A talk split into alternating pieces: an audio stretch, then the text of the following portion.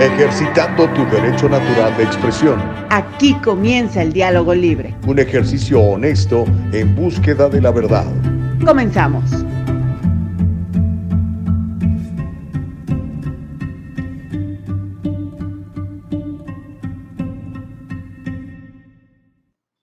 Pues, ¿qué cree? Ya comenzamos. Bendito sea mi Padre que nos regala un nuevo día.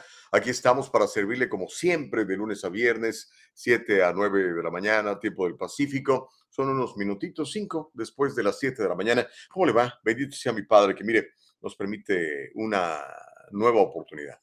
Nos da otro día más. ¿Qué vamos a hacer con él? Bueno, pues por lo pronto, nosotros aquí en el Diálogo Libre vamos a ejercer nuestra libertad de expresión. Vamos a traerle noticias que usted necesita conocer, que probablemente no las va a escuchar en algunas otras plataformas. La idea es, obviamente, de que se entere de lo que está pasando. Así que va a ser muy, muy, pero muy interesante que en la mañana del día de hoy usted se quede con nosotros un ratito, ya sea que vaya manejando, ya sea que se esté preparando para ir al trabajo, los niños ya están de vacaciones, así que a lo mejor todavía está usted ahí en su camita y se voy a escuchar al loco de Gustavo Vargas a ver qué platica en la mañana del día de hoy.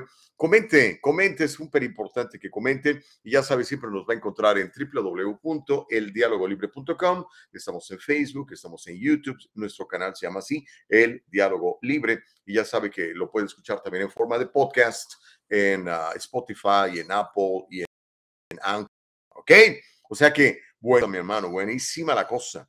Pero primero que todo, ya lo sabe, ¿no? Siempre me gusta darle gloria a quien le corresponde, que es nuestro Padre. Así que en el nombre de Jesús le saludo y le doy las gracias a Él que me permite la vida, me permite conocer a gente como Nicole Castillo, a gente como Eva Castillo, que son piezas fundamentales para que este programa salga adelante. Así que mi querida productora Nicole Castillo, aplauso generoso para a ti, que Dios te bendiga mucho, que tengamos un buen show de aquí hasta las nueve y que usted participe, que usted participe. También le bendigo, por supuesto, de la misma manera, esperando que, que pues en cualquier situación que usted se encuentre, oiga, siempre tengamos la sabiduría de Dios para poder salir adelante, ¿ok? Y que veamos los, uh, perdón, los problemas no como problemas, sino como, como desafíos, ¿no? Es bien importante ver los problemas no como problemas, sino como desafíos para, y, oportunidades para aprender y ser mejores. ¿ok? el día de ayer, por ejemplo, me, tocó dar un entrenamiento a, a, mis compañeros. Usted sabe, nos dedicamos a las finanzas, a la planeación eh, financiera y toda esta cosa. Eh, entonces, siempre para mí es muy emocionante poder platicar con, con, eh, con personas que, que, quieren aprender, ¿no? Y les decía exactamente eso. ¿Sabes qué? Todo está en la actitud. Tengamos una buena actitud. ¿Cómo podemos tener una buena actitud siendo agradecidos? Eso es fundamental. Con eso empieza todo, hermanos queridos, ¿ok? Entonces, si comenzamos nuestro día con una buena actitud, ¿cómo lo podemos hacer si estamos de malas, si estamos enfermos, si tenemos carencias económicas o problemas con la familia? Pues lo primero que hay que hacer es ser agradecido. Agradezcale a Dios que está respirando, agradezcale a Dios que tiene un par de ojitos y puede ver, agradezcale a Dios que tiene un techo sobre su cabeza, agradezcale a Dios que no amaneció este, sin saber qué va a comer el día de hoy, porque en el refrigerador por lo menos hay un galón de leche y, en la alacena una caja de cereal, ¿no? Entonces, cuando comenzamos ese proceso de agradecimiento, nos volvemos felices y una persona feliz pues siempre le va bien una persona que es agradecida siempre le va bien. Créamelo, eh, practíquelo, es muy sano. Así que bueno, le mando un abrazo con mucho cariño. Ya saben que estamos en, en, la época navideña, en donde estamos celebrando el nacimiento de nuestro Señor Jesucristo. No se nos olvide, se llama Navidad. El día de ayer les explicaba que viene de la palabra natividad, que significa el nacimiento. ¿Nacimiento de quién? Pues de Jesucristo, ni más ni menos. Hasta los que son ateos lo tienen que reconocer porque estamos viviendo en el año 2022 después de Jesucristo, después del nacimiento de Jesús, como la ve. Y, y vamos a entrarle al 2023, que es muy emocionante. Así que bueno, que nadie nos detenga en la mañana del día de hoy, como ya le dije, Nicole Castillo nos produce, Eva Castillo, nuestra productora ejecutiva. Hay mucho que platicar en la mañana del día de hoy. Le voy a contar parte de lo que vamos a tener en la mañana del día de hoy. Y vamos a calentar el chocolate rapidito, porque miren, vamos a hablar de, de Donald Trump y cómo fue acusado ayer formalmente por esta comisión del 6 de enero de insurrección. Donald Trump acusado de insurrección. ¿Cómo la ve desde ahí? ¿Qué consecuencias tienen estos cargos? ¿Qué le va a pasar al 45? ¿Lo van a meter a la cárcel? ¿Lo van a multar? ¿Qué va a pasar? Bueno, ahorita le voy a contar. Luego de que es acusado de insurrección el expresidente Donald John Trump. Al mismo tiempo le voy a decir qué fue lo que contestó Donald Trump luego de que el comité del 6 de enero lo acusara y lo señalara con dedo flamígero. Flamígero, ay, qué buena palabra te aventaste, Gustavo Vargas. ¿Sabe qué es flamígero? Búsquelo en el diccionario, ¿ok? Trump responde a las acusaciones del comité del 6 de enero. Le voy a platicar qué fue lo que dijo y qué publicó en su propia red de Truth Social, porque ya ve que él tiene su propia red, ¿verdad? Cuando lo bloquearon de las demás redes, dijo, pues hago la mía. Ah, mientras eso sucede, tengo un, fragmento de una entrevista muy interesante que me encantaría que, que vean. Después le voy a mandar el enlace. Lo voy a, es más, lo voy a publicar en el chat, se me está ocurriendo, que es muy interesante que la vean. es un muchacho inmigrante de China. Él se llama Frank Xu, eh, que pues es un activista en favor de la educación y tiene una, una organización que se llama Californians for Equal Rights Foundation, o sea, la Fundación Californiana para eh, la Igualdad de Derechos, sería la traducción. Él se llama Frank Xu y él está prediciendo una nueva generación de estudiantes atrasados escolarmente y habla del caso California puntualmente. Y bueno, es algo que ya hemos venido mencionando desde hace mucho tiempo, no nada más en esta plataforma. Usted sabe que soy un apasionado de la educación. A mí me gusta que la gente, a que la gente aprenda, aprenda cosas buenas y útiles que puede aplicar directamente a su vida de manera inmediata a veces, a veces toma un tiempo. Para mí me gusta que la gente aprendamos.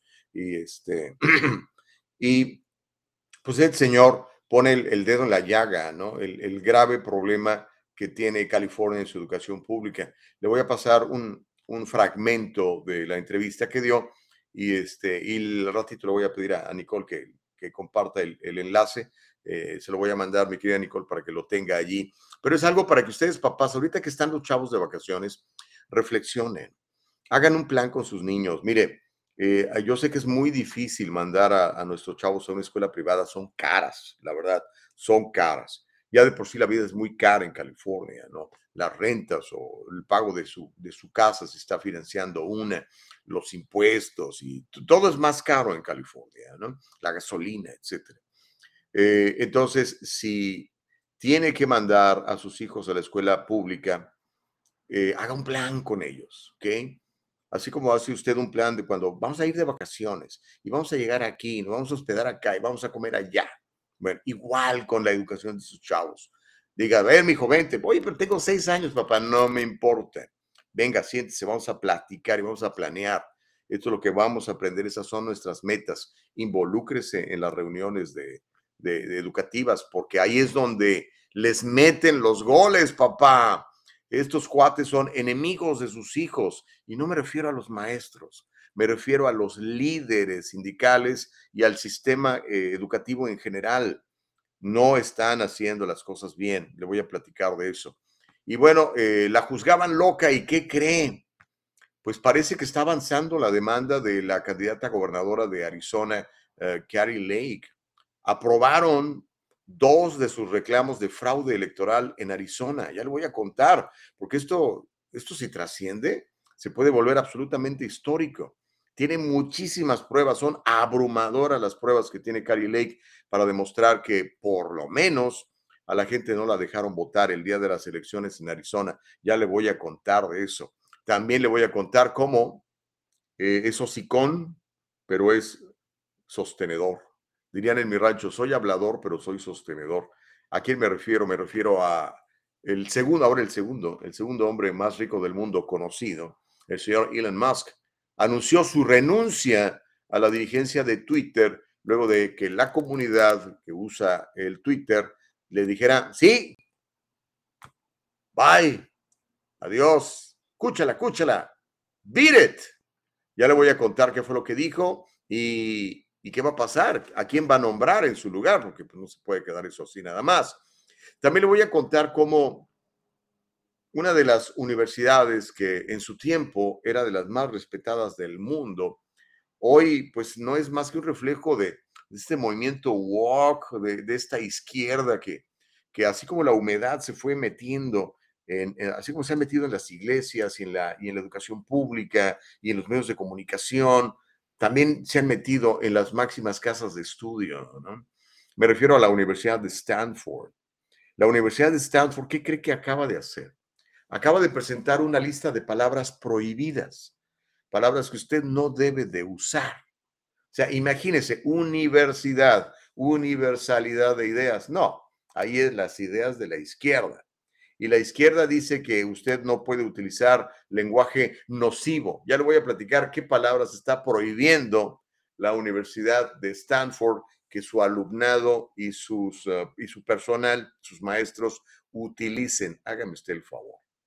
Y una historia muy importante, yo diría que histórica, y que probablemente, eh, pues, no se marque, señale el fin de los intentos de la actual administración Biden de forzar en los cuerpos de las personas inyecciones que ellos no quieren. Un juez acaba de dictaminar un millonario acuerdo a trabajadores que no quisieron inyectarse y que fueron despedidos injustamente. Ya le voy a contar cuánta lana le va a tocar a cada muchacho y muchacha que estuvo involucrado en la demanda. Y mire, este, el asunto en la frontera sigue, pues sigue muy grave. Pues mientras no lo solucionen, pues va a seguir grave y cada vez va a estar peor. Le voy a contar y le voy a mostrar unos videos eh, que son muy tristes de, de gente, pues de toda gente, ¿no? Pero mucho latinoamericano, mucho latinoamericano. Eh, que está, ahora sí que congelándose, durmiendo en el piso, eh, en El Paso. Paso, Texas es una zona de emergencia por inmigración indocumentada. Ya le voy a contar y también le voy a contar lo que dice el congresista Tony González, que grabó imágenes de lo que está pasando eh, en El Paso, en las calles del Paso, en el aeropuerto del Paso está bien triste la cosa, ¿eh? bien triste la cosa. Así que, pues vamos a, pues vamos a orar para que nuestros líderes políticos les llegue el agua al tinaco y solucionen este desastre que hay en la frontera y que esta gente que está padeciendo frío, mucho frío, temperaturas congelantes, pues obtenga una solución, que los arreglen, que los deporten, que lo que sea, pero que no los tengan allí sufriendo. Que sea algo lógico, bueno, práctico, que beneficie a todos lados. Y estos aquí es donde yo quisiera grabar, eh, eh, digo que estas grabaciones, que, que, les voy a presentar más tarde, las viera el señor Maduro en Venezuela. Decirle, mira, brother, este es tu pueblo. Gracias a tus pésimas, malísimas políticas, esta gente está aquí. Y lo mismo para el resto de Latinoamérica. La mayoría, como le digo, este, hay mucho colombiano, mucho venezolano, mucho peruano, mucho boliviano, hay dominicanos haciendo eh, fila ahí con sus cobijas puestas que les han regalado pues este, las iglesias y, gente que se compadece de ellos, ¿no? no, no está bien eso. Pero bueno, eso es parte de lo que vamos a platicar en la mañana del día de hoy. Vamos a entrarle con todo, este, como de costumbre, ya sabes, siempre me gusta eh, saludar a los que eh, nos saludan. Así que vamos para allá, mi querida Nicole Castillo. Yule Dalaví, como de costumbre, no puede fallar, mi querida Yule. Le damos eh, su medalla de oro. Primer lugar a Yule Dalaví, siempre comentando la primerita que lo hace en la plataforma de Facebook. Gracias, Yule. Octavio, ¿cómo estás, primo? Hacía rato que no te veía. Dice, buenos días, Tocayo, equipazo Castillo, bendiciones. Gracias, mi querido Octavio en Facebook nos está viendo, lo mismo que Miriam Valenzuela, muy buenos días, Miriam de la vida y del amor. En YouTube ya está Anabella Carreño echándonos porras, dice excelente programa, muy buenos días. Gracias, mi querida Anabella. Benito Blas, ¿cómo estás, Benito? Dice buenos días desde Oaxaca. Dios con nosotros, Aarón Robles. Oye, ¿qué andas haciendo en Oaxaca, mi querido Benito? ¿Fuiste de vacaciones o allá vives, hermano? Te mando un abrazo, Oaxaca, qué lugar más hermoso una de las, de las, ah, de las tierras más hermosas de nuestro queridísimo México. Pues coma rico, compadre, coma rico. Eh, eh, tú puedes comer un plato distinto cada día en Oaxaca eh, del año, sin repetir. Muy bien, Benito, felicidades, un abrazo hasta Oaxaca. Joe Brandon, formerly known as Dennis, dice Good morning, call slash forward goose. Gracias, mi querido Joe. Bendiciones, buenos días. Dios los bendiga a todos, nos desea Anabella, sí, amén, que así sea, mi querida Anabella. A Nicola, Juliet le manda saludos. Gracias, mi querida Juliet. Myron, ¿cómo estás? Muy buenos días. Dice muy buenos días al Diálogo Libre. Gracias por su sacrificio de informarnos. Se les aprecia grandemente hoy. Gracias por la flor. Mañana paso por la maceta, mi querido Myron. Eh, Consuelito Burbano. ¿Cómo estás, Connie? ¿Eh? Dice muy buenos días. Que Dios les bendiga. Abrazos para Nicole y para mi querida Eva. Dice Connie Burbano. Eminem. Hola, Martita de la vida y del amor. Dice, buenos días, bendiciones a montones, a Nicole, Eva y claro, al mero mero petatero, o sea, tú, amigo. Hombre, gracias por el flor. Y no soy el mero mero, ¿no? Soy el que da la cara en el diálogo libre, nada más, mi querida Martita. Connie dice, gracias a Dios por, porque hasta aquí me ha cuidado. Claro, y te seguirá cuidando, mi querida Connie, hasta el último día de tu vida, ¿ok? Sírvele, nada más sé útil, es todo lo que necesites. Miriam Lilia Valenzuela, gracias, señor Gustavo. De nada, no sé por qué, pero pues gracias. Eh, Sally Tello, muy buenos días. ¿Cómo estás, Sally? Muy buen día. Homero Escalante ya está comentando en el chat, dice, ¿qué sabemos el día de hoy del insurrecto Donald Trump que paga más impuestos? Es una persona que ha vivido toda su vida del welfare. ¿eh? Del welfare que él contestó Donald Trump a las acusaciones del Congreso que no lo pueden acusar dos veces, pero la Constitución dice que no te puedes acusar en una corte dos veces por el mismo camino. El juicio político en el Congreso no es una corte, o sea que será acusado por terrorismo doméstico, dice Homero. Ahorita vamos a platicar de, Trump, es la primera historia que tengo, Homero, para que te regocijes. Marisol Ramos dice buenos días a todos los oyentes del Diálogo Libre. Gente bonita, gente bella, de eso sí no me cabe la menor duda. No sé si ha fijado, pero todos los que siguen el Diálogo Libre son bellos bellos, guapos y guapas. Of course, my horse. Sally dice, qué decepción estas grandes universidades, o oh, de lo que hablamos de, no, no era Harvard, Stanford. Antes era un sueño llegar a Stanford, Harvard, Davis. Hoy dan vergüenza con esas ideologías que nada tiene que ver con conciencia ni lenguaje. Tienes toda la razón, mi querida Sally Tello. Yo me lo pensaría dos veces cuando mi chavo me diga que quiere ir a la universidad. Le digo, ok, me parece muy bien. ¿Qué universidad y qué carrera? ¿Okay? Si después del título de la carrera tiene studies, no lo haga, es mi recomendación. Todo lo que sea studies, no lo haga. Que estudie ciencias, que estudie ingenierías, que, eh, si quiere ser abogado. Pero todo lo que diga studies, oh papi, quiero estudiar women's studies, ¿eh? Chicana studies, ¿eh? Dance studies, ¿eh? Trans studies, no hombre. Ahora ya se tienen una carrera con el individuo este nocivo que se llama Bad Bunny en la Universidad de San Diego. ¿Puede usted creer eso? Dios mío, a lo que hemos llegado, ¿no? Silvia Morales dice, bendiciones, saludos, excelente programa, saludos, un abrazo fuerte a Nicola, Eva, buenos días, señor Gustavo. Gracias, Silvita, eres muy amable, gracias. Noé Contreras dice, estamos pasando por agua tibia todas las injusticias que está cometiendo este gobierno. Es hora de hablar fuerte y en la cara de los liberales que ya basta, dice Noé Contreras. Luis Echeverría, ¿cómo estás, hermanito querido? Dice, muy buenos días, feliz inicio de invierno en California, aunque ya tenemos días que está fresquecito, ¿verdad? Digo, para nosotros que vivimos en California cuando tenemos 40 grados, decimos, ¡ay, qué frío, ¿no?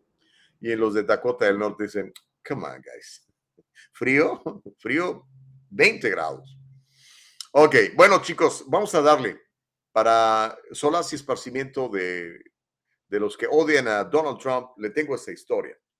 Fue acusado de insurrección, de insurrección.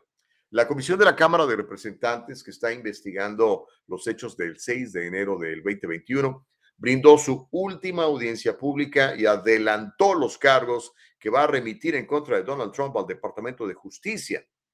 De acuerdo a esta comisión del 6 de enero, Donald Trump fue insurrecto, fue acusado de insurrección, de obstrucción de un procedimiento oficial, de conspiración para hacer declaraciones falsas a los investigadores y de conspiración para defraudar al gobierno.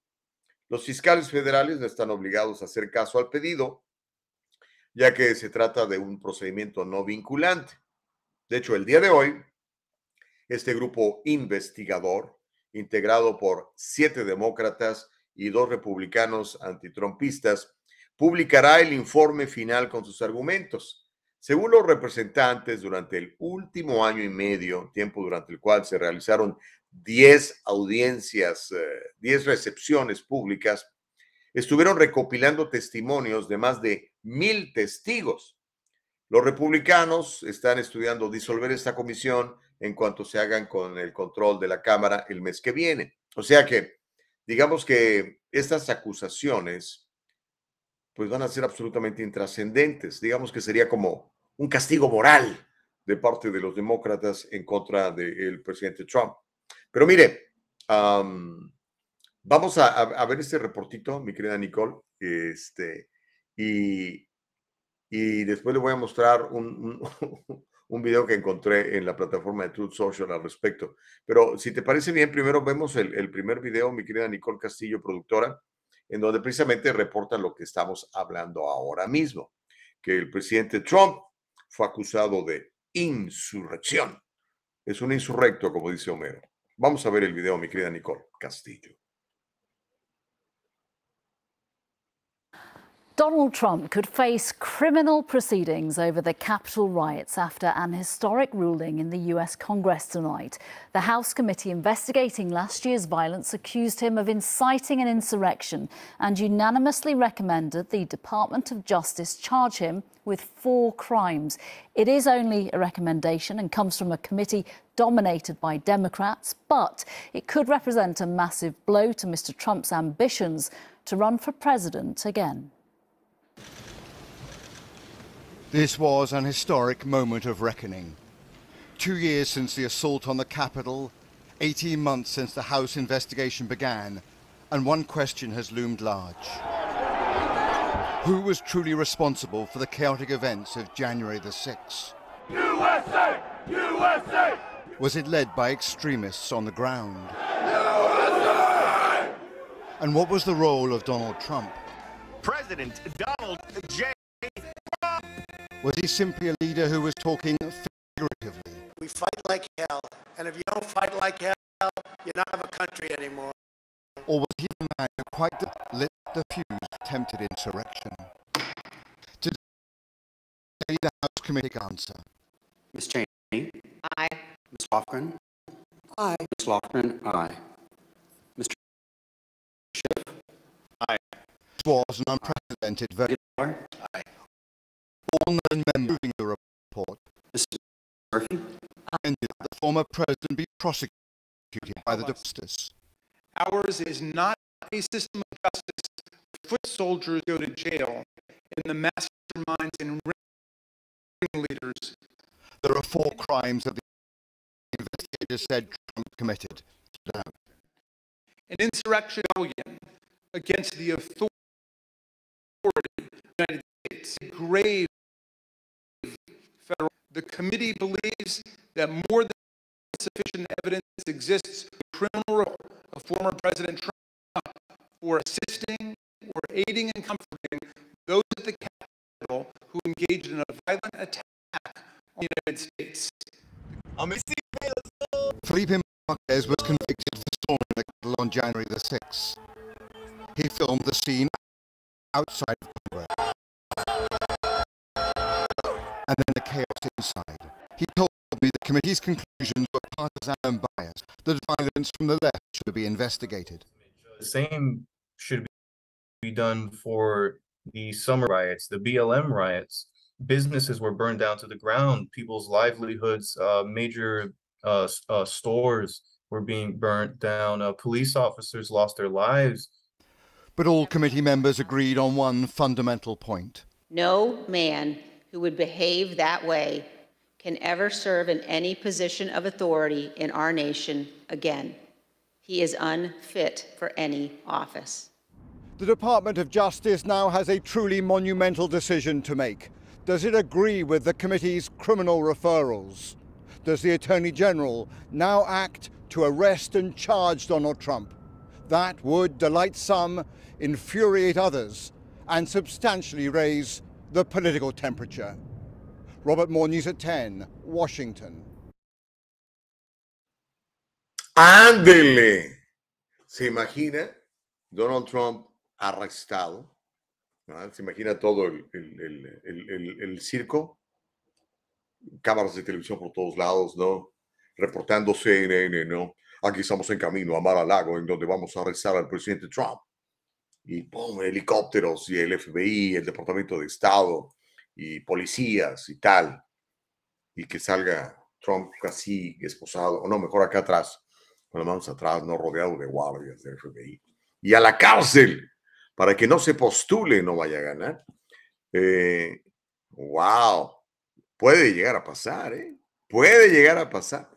Va a ser interesante. Ahora, mm, tenemos, eh, tenemos un, videíto ahí, Nicole, este, eh, am, para, para, para echarle un, un- un lente. Ahora, obviamente esta es una recomendación de esta comisión. La señora que vimos hablar ahí es la señora hija de Dick Cheney, que son enemigos de Donald Trump históricamente, ¿no? Es la señora que acaba de perder su puesto en, en ah, ¿qué es? ¿Wyoming? ¿Wyoming o Montana? No me acuerdo. Pero ya, ya- ya son sus últimas actividades, ¿no? Am, perdió y perdió feo.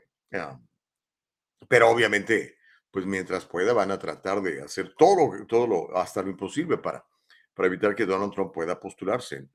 Eh, no sé por qué le tienen tanto miedo. O sea, si es un presidente, digo, un candidato tan débil, seguramente va a perder, ¿no? Imagínense, 81 millones de votos eh, para, para, para Biden. pues, no debería, no debería haber ningún problema, pero obviamente, no sé, algo, algo le temen, ¿no? Pero, este, de acuerdo a ellos, ah, Trump ayudó a, este, a que hubiera la insurrección, ¿no? Con, con sus palabras, ¿no?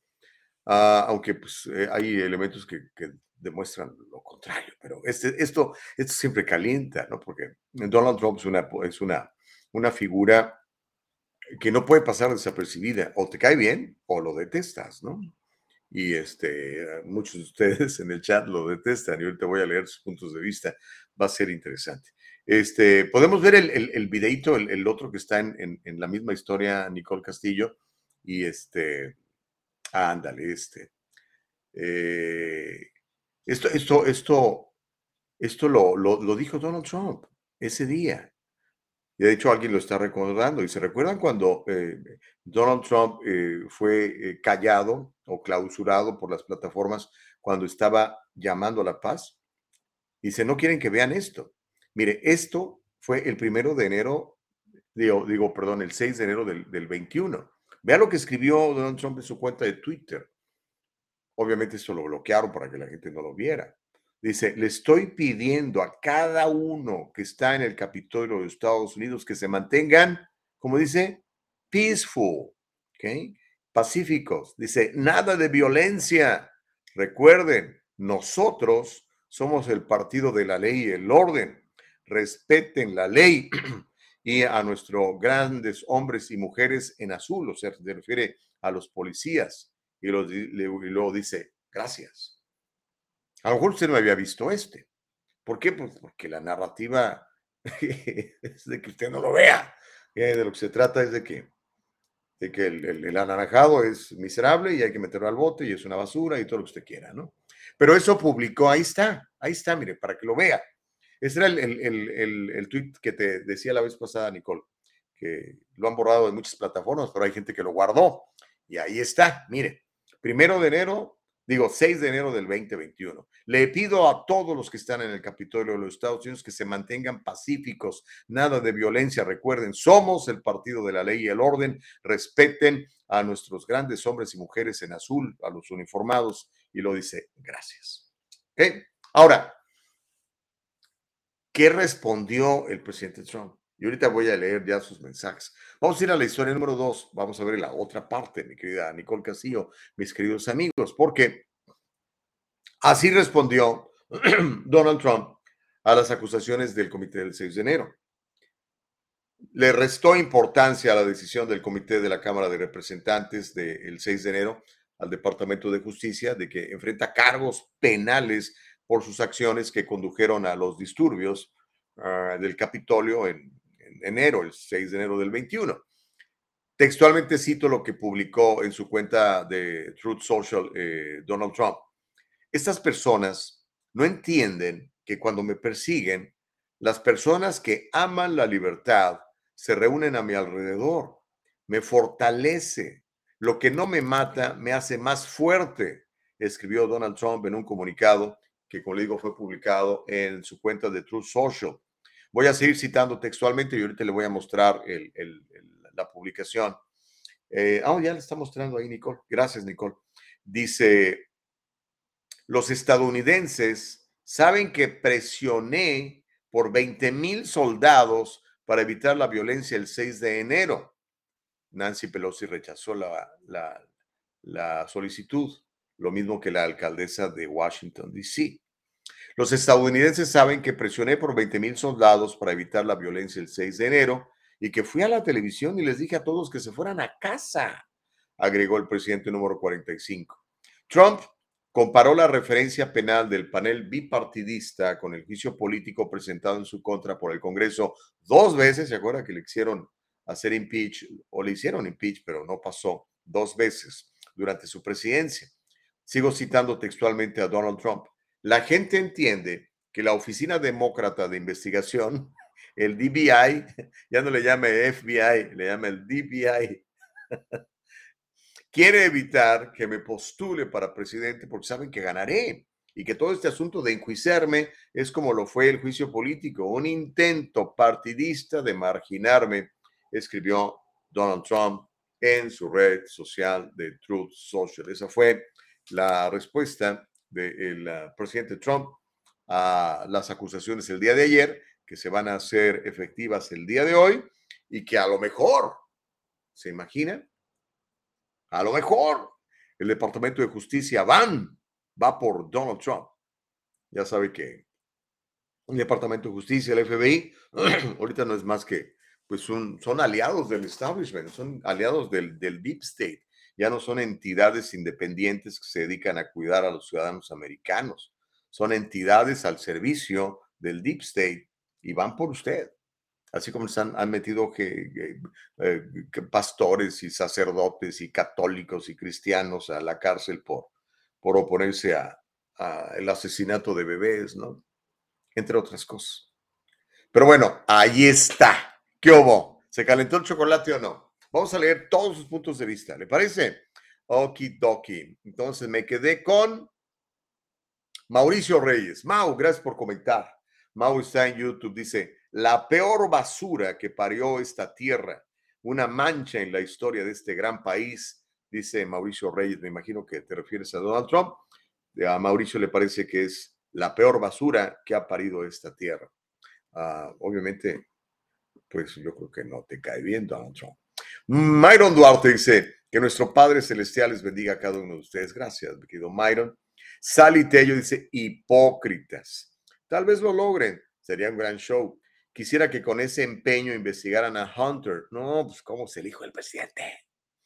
A los que le roban catalíticos, a los delincuentes de Black Lives Matter que destrozaron tantos negocios y que mataron gente, amiga. Hubo policías muertos, acuérdense. Y todos esos crímenes están impunes, ¿no? Todos. Reyes Gallardo dice, Gustavo, ¿tú qué tanto dices que nos meten gol con distractores como el Mundial, etcétera? Todo este argüende de Mr. Trump para mí es pura faramaya. Y si lo llegan a acusar, no le van a hacer nada. Puro teatro, dice Reyes Gallardo. No, las acusaciones son en serio, Reyes. El, el deep state, el establishment político, lo quiere en la cárcel. Es cierto. Han hecho hasta lo imposible por meterlo a la cárcel desde el principio, brother, no es de ahora, desde el 2015, cuando anuncia su candidatura y empiezan a ver que el tipo tenía posibilidades de, ganar la nominación como ocurrió y de ganar la presidencia como también ocurrió. Sally Tello dice, así es, yo recuerdo ese tweet, pero luego lo retiraron. Pues sí, claro. Homero Escalante dice, señor Gustavo, la congresista Liz Cheney perdió feo, igual que el derrotado y la derrotada Carelli y Donald Trump. Carelli, a ser Cari, ¿no? Cari Lake. La diferencia entre ellos es que Liz Cheney aceptó su derrota como debe ser. ¿No? Y espérate, compadre, puede llegar a pasar eso de Arizona. ¿eh? Yo realmente lo veía con, con mucho escepticismo, ¿verdad? Porque estamos acostumbrados a que hayan, hagan chanchullo electoral y ahí se quede, ¿no? Ah, yo creo que a Al Gore le hicieron chanchullo electoral cuando eh, al final declararon Florida para, para George Bush, pero también creo que a algunos otros republicanos les hicieron chanchullo electoral. Yo sí creo que hay maneras de robarse las elecciones, y más ahora con, con el ballot harvesting. Así que vamos a ver, mi querido Mero, no, no, no, no, no te entusiasmes tanto, hermano. Dice, señor Gustavo Vargas, está usted tratando de reacomodar la verdad con ese Donald Trump. Dio discurso y los mandó a atacar al Congreso. ¿Mm? Se regocijaba viendo por televisión el ataque terrorista. Ahí está el discurso que dio, dice Homero Escalante. Myron Duarte dice, yo escuché todo lo que dijo el presidente Trump el 6 de enero y nunca pusieron el video completo. Nunca dijo nada que lo pueda culpar de nada. Como dijo Ronald Reagan, el comunismo vendría de la izquierda, dice Myron Duarte. Yo sabía que esto iba a calentar el chocolate. Déjeme seguir leyendo sus mensajes. Rubén Díaz dice, buenos días, Gustavo. Lo que yo y millones de personas miraron, alentar a sus seguidores, ir al Capitolio y pelear como en el infierno. Más o menos es la traducción al español, dice Rubén Díaz. Delfino Morales, ¿cómo estás? Dice Mr. Gustavo, para usted Trump es un digno representante de los valores del pueblo norteamericano. Buena pregunta, mi querido Delfino Morales. ¿Cuáles son los valores del pueblo americano? Vamos a comenzar por ahí, Delfino. Joe Brandon dice, la peor basura que nació en el mundo fueron los demócratas, hipócritas asesinos de bebés, van a la iglesia y votan por demócratas, rateros y pedófilos. Órale. Corina Uriarte dice buenos días a todos los, a, todos los oyentes. Gracias, Corina, eres muy amable. Reyes Gallardo dice, el gobierno le encanta acusar y perseguir a criminales de cuello blanco y al resto del vulgo, que a veces es azotada por la delincuencia, que se rasquen como puedan. Pues acuérdense de ese movimiento de Defund the Police. ¿De dónde llegó ese movimiento? ¿De los conservadores o de los liberales? ¿Mm? Digo, nada más pregunto.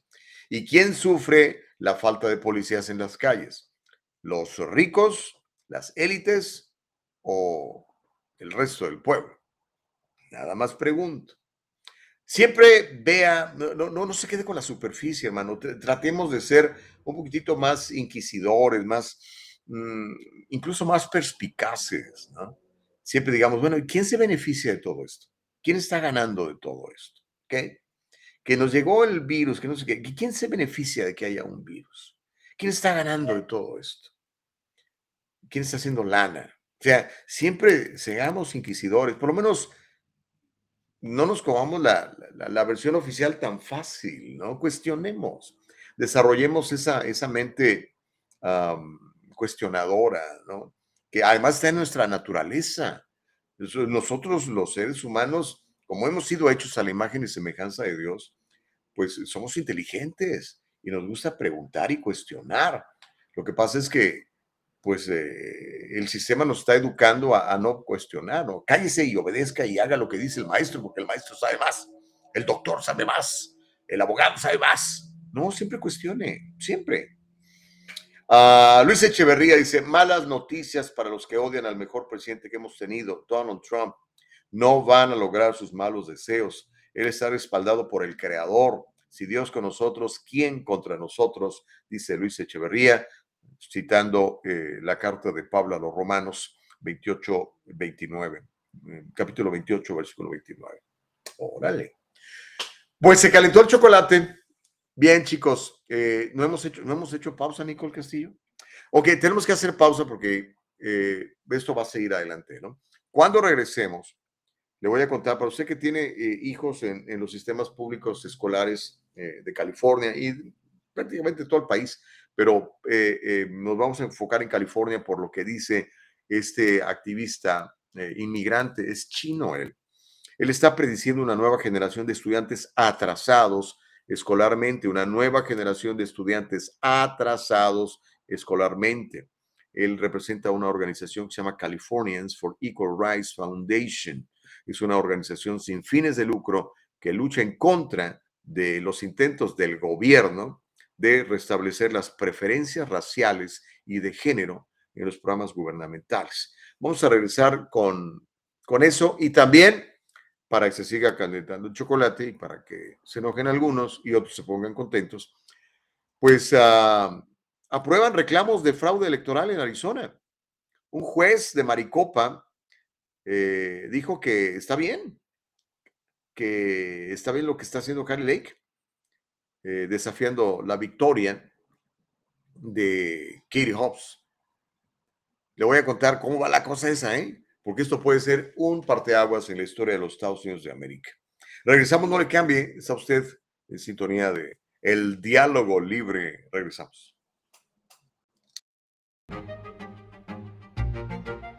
El abogado José Jordán es un inmigrante como muchos de nosotros. Llegó indocumentado y fue aquí donde se hizo residente y se convirtió en ciudadano. Y ahora es presidente y fundador de la firma legal José Jordán y Asociados, donde unido a otros abogados se especializan en casos de inmigración, casos de accidentes y casos penales y criminales.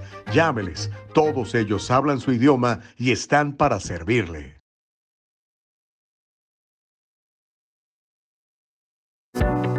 En el Triunfo Corporation proveemos servicios de contabilidad profesional. Con nuestro servicio tú manejas tu negocio, nosotros corremos los números. Tienes bastante que hacer con la gestión de tu negocio. Deja que nuestro experimentado equipo se encargue de todo el complejo trabajo de contabilidad, incluida la clasificación de transacciones diarias y el seguimiento de gastos, nómina, pago y facturación. En el Triunfo Corporation nos aseguraremos de que siempre tenga una idea clara de su situación financiera. Confíe en que su trabajo de contabilidad administrativa se procesa de manera precisa y oportuna. Ahorre tiempo valioso, recupere todas esas horas dedicadas a la contabilidad y utilícelas para hacer avanzar su negocio. El Triunfo Corporation, localizado en el 1415 al este de la 17 Street en Santa Ana, California. Llámenos al 714-953-2707. 714-953-2707. Encuéntrenos en todas las redes sociales y cada semana en el Triunfo Financiero. Oki, Doki, ¿qué tal? ¿Cómo les va? Continuamos, se llama el Diálogo Libre. Gracias por estar con nosotros, gracias por participar, por opinar. Recuerde que aquí no, pues no creemos en esa mentira, en esa falacia que incluso están enseñando en las universidades y en las escuelas públicas particularmente, de que hay un hate speech. Aquí privilegiamos el free speech. Y como decía eh, don Miguel Ruiz, no tomamos nada personal. Nada personal. No tomen nada personal. Esa es la clave para poder, pues, tolerar que otros piensen distinto a nosotros y manifiesten sus, manifiesten sus puntos de vista. Aquí hacemos eso. Se llama el diálogo libre. Compártalo. Siga nuestra página. Denle un like a la página de Facebook. Compártalo en su propio muro, así como, mire, yo lo hago siempre en Gustavo Vargas Saucedo, ahí me va a encontrar. Y en YouTube, suscríbase al canal y denle un clic a la campanita y así le alertamos cada vez que salimos en vivo. Empieza a decirle, ¡Hey! ¡Ya empezó! ¡Ole, ahí está Nicole Gustavo! ¿Ok? Órale, pues. Bueno, déjeme leer algunos de sus mensajes antes de ir a la siguiente historia. Dice Alex Vidal, buenos días. Trump le están aplicando el mismo show que se aplicó a Hillary Clinton durante su campaña electoral cuando dijo que iba a encarcelarla y nada sucedió. Sí, pero a Clinton no, no la no le hicieron una comisión y todo este rollo. Eh, de hecho, pues nunca supimos qué pasó con todos esos archivos, ¿no? ¿Te acuerdas? Todos esos que borró, los celulares que destruyó, de toda esa onda. Ahí nunca hubo una, investigación del DOJ o del FBI, para nada. No, yo creo que esto es muchísimo más brutal. Yo creo que esto es histórico. Yo eso nunca lo había visto en los Estados Unidos, por lo menos de lo que he leído de la historia de los Estados Unidos, yo no había visto algo como esto. Joe Brandon dice, más billones para el Estado 51 de Estados Unidos, Ucrania. Oye, de veras, ¿no? Ya aparecen nuestros hijos, este señor Zelensky. Se suponía que hoy iba a venir para acá, no sé si al final lo va a hacer o no. Iba a venir al Congreso a pedir más lana, este, y y, y Biden mandándosela, ¿no? Lana suya. Dice, es increíble cuánto dinero esas basuras siguen regalándoles mientras su gente necesitada, pues aquí está batallando, ¿no? Mauricio Reyes, bueno, ahí hay un mensaje de no sé quién, Tresor, quién sabe qué, eh, disregarded, ¿ok? Gente que anda buscando ahí dinero. Como ven actividad en los chats, dice, ay, aquí a ver si alguien cae, ¿no? Phishing le llaman. Mauricio Reyes dice, ¿qué semejanza de combinar a BLM y Hunter con un presidente? Señores, fue un presidente, pero sí, fue una rata igual que BLM, dice Mauricio Reyes. Bueno. Um, Dice Joe Brandon, demócratas, después de que Sam Magman donó más de un billón de dólares para que las basuras ganaran las elecciones de midterm, un mes después lo arrestaron. O oh, el cuate este de las criptomonedas, ¿no? Eh, mucho lavado de dinero ahí, mucho lavado de dinero. Este, sigan el dinero, sigan la, la ruta del dinero. Espero que pronto sepamos qué, pasó con este cuate, ¿no? Y cómo defraudó a tanta gente. Hasta Tom Brady, ¿no? El famosísimo eh, jugador de fútbol americano, estaba ahí metido en el servidor, en el baile con mucha lana. Espero que, que, pronto se, se, aclare eso y nos digan exactamente qué pasó. Pero sí, este tipo fue un operativo para generar ingresos para darle al Partido Demócrata y financiar campañas. Era el segundo donante más grande del Partido Demócrata, solamente después de George Soros, imagínense. Pero bueno, eh, hablemos de, de, lo que le prometí que íbamos a hablar, que es la cuestión de, de la educación en California. Eh, levante la mano si está interesado en la educación de sus hijos y de sus nietos. Levante la mano si le interesa que nuestras nuevas generaciones estén bien educadas, que sepan leer, que sepan escribir, que sepan matemáticas, que puedan resolver problemas de sentido común y no se derritan porque alguien les dijo Prieto Chaparro. ¡Ay, Prieto Chaparro! Me dijeron, Prieto Chaparro, ¿qué voy a hacer? denme por favor un tratamiento y empieza el psicólogo, métale aquí, métale allá, y ya sabe lo que está pasando. Pues bueno, existe este cuate que se llama Frank Shu. Me llamó mucho la, la atención su, su, historia. De hecho, me chuté toda la entrevista que le hicieron y de ahí rescatamos un segmento, un fragmentito, y se lo voy a platicar, lo voy a compartir con usted. Frank Shu, él perdió eh, Eh, su campaña por un escaño en la Junta de la Universidad Comunitaria de Palomar. Él quiso eh, estar en la, en la Junta, pero pues no, no, lo, no lo eligieron. Eso fue el 8 de noviembre, el día de las elecciones.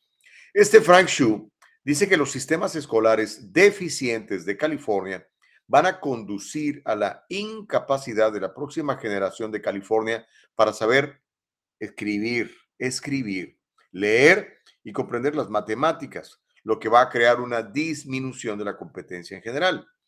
Él dijo que sería un desastre para toda la sociedad. Este muchacho, este señor Frank Shu, tiene 44 años. Él es presidente de Californians for Equal Rights Foundation. Búsquelos, está muy buena su página. Californians for Equal Rights Foundation. Es una organización sin fines de lucro que está luchando en contra de los intentos del Partido Demócrata de restablecer las preferencias raciales y de género en los programas gubernamentales. O sea, si eres de una minoría, hay que darte preferencia. Si eres de una minoría de, no sé, de orientación sexual o de, del color de tu piel, pues hay que darte eh, preferencia. ¿Por qué? Pero bueno, él hizo los comentarios en un episodio reciente de un programa que me encanta, que usted debería de buscar, que se llama California Insider. California Insider, y lo produce Epoch, Epoch TV, que es la misma plataforma del periódico Epoch Times. ¿okay? Él culpó de lo que él llama un declive en las escuelas públicas de California a la incapacidad del Estado para contratar maestros calificados. ¿eh? Él dice que la clave está en los malos maestros, ¿eh? o por lo menos una de las claves. El reciente impulso de los educadores y los principales medios de comunicación de hoy con respecto a la diversidad, la inclusión y la equidad, la represión de quienes cuestionan esos conceptos y lo que es conocido como inflación de calificaciones. Aquí nos lo habló el otro día Ceci Iglesias, ¿se acuerda? Los maestros le están dando grados altos a los chavos para no reprobarlos. Entonces, si merecen una F, le dan una C y el papá se engaña y el mismo niño se engaña, digo, ay, pues no soy tan burro, cuando en realidad está por la calle de la amargura. ¿Qué? Inflación de calificaciones, en donde los estudiantes reciben calificaciones más altas de las que se merecen. Frank Xu, quien se mudó a Estados Unidos de China a mediados de la década del 2000 y finalmente aterrizó en, aterrizó en San Diego en el 2009, dice que se preocupó por primera vez por las escuelas públicas de California cuando la maestra de tercer grado de su hija, la maestra de tercer grado de su hija, la maestra de tercer grado de su hija, no pudo resolver un problema matemático simple durante una conferencia de padres y maestros. La maestra. Entonces, textualmente dice Frank Shu, mi esposa y yo quedamos impactados porque era un problema fácil. Eso fue lo que dijo Frank Shu. Él está anticipando un caos educativo en California si las cosas no mejoran. Mi querida Nicole Castillo, te mandé un videito por nuestra plataforma de, WhatsApp para que compartamos en donde vemos la, lo que dice Frank Shu. Es, este, es un inmigrante chino. Llegó aquí en el 2009. Este, aprendió inglés, se puso a trabajar y se ha vuelto un activista en favor de la, pues, de la educación. Y imagínense que la maestra de tercer grado no sepa resolver un problema de matemáticas de tercer grado. Esa es la maestra. Ok, vamos a ver lo, lo que dice Frank Shu y ahorita platicamos más. Fraction decimal numbers fluently. To me, it's like a third grade or fourth grade stuff. I feel like something is not right. The school system's response is to allow students to take the tests multiple times while making the exams easy for students to pass. The public school districts, they try to hide some score squadrons and just oh, we're good. So that's what we call grade inflation. Every kid feel like they're doing good. In the reality, reading and writing is not good for our have the capability to read and write by themselves, and they will ability to think by themselves. My guest today is Frank, President of California's for Equal Rights Foundation. System, they don't really care. They really prepare our students for the society, for the workforce. And that's Bueno, Bueno, ahí tiene la, la señal de, alarma. Eh, involúcrese en la educación de sus chavos. Haga un esfuerzo. Si de plano siente que la educación pública está muy mal, pues haga otro esfuerzo. Eh, hágales homeschooling. No puedo, Gustavo. No sé hablar inglés. ¿Sabe que usted puede hacerles homeschooling a sus hijos aunque no hable inglés? ¿Cómo? Porque recibe asesoría. No tengo tiempo, Gustavo, porque trabajo mm, ocho horas. Usted sabe que el homeschooling no lo tiene que dar en la mañana como todos los niños que van a la escuela pública. Homeschooling lo puede hacer en la tarde cuando regrese de su casa. De hecho, unas dos buenas horas de homeschooling, créamelo, porque he visto los resultados en los grados de los muchachos y en lo que saben los chavos. Es mucho mejor que seis horas metido a veces en, en una escuela pública con con educación deficiente, no solamente educación deficiente, con educación que no conviene. Están malogrando a los chavos. Es una sugerencia nada más. Obviamente usted quiere más a sus hijos que yo. Yo quiero más a mis hijos que a los hijos de usted, lo cual es normal, y pues me preocupo por ellos. Pero mire, ahí está este, la información de, de esta gente por si hay quien saber más. Homero Escalante dice, los chinos matan por venir a las universidades de Estados Unidos, específicamente a las de California por su alto nivel, pero ahora resulta que no son buenas cuando para entrar a una de estas universidades como Stanford tienes que ser uno de los cerebros más exclusivos del planeta Tierra. No solo Estados Unidos, claramente el diálogo libre es parte y miembro del Partido Comunista Chino, Gustavo Xi Jinping Vargas. Ay, Dios mío. No, no, no, no, no, no. Ok. Homero tiene razón en parte. ¿eh? Eh, la gente acomodada en, China, la gente rica, manda a sus hijos a estudiar a universidades de Estados Unidos. Pero no los manda a estudiar Chicano Studies, ni Women Studies, ni Dance Studies, ni Trans Studies, ni todas cosas que muchos de nuestros muchachos están estudiando que no sirven para nada.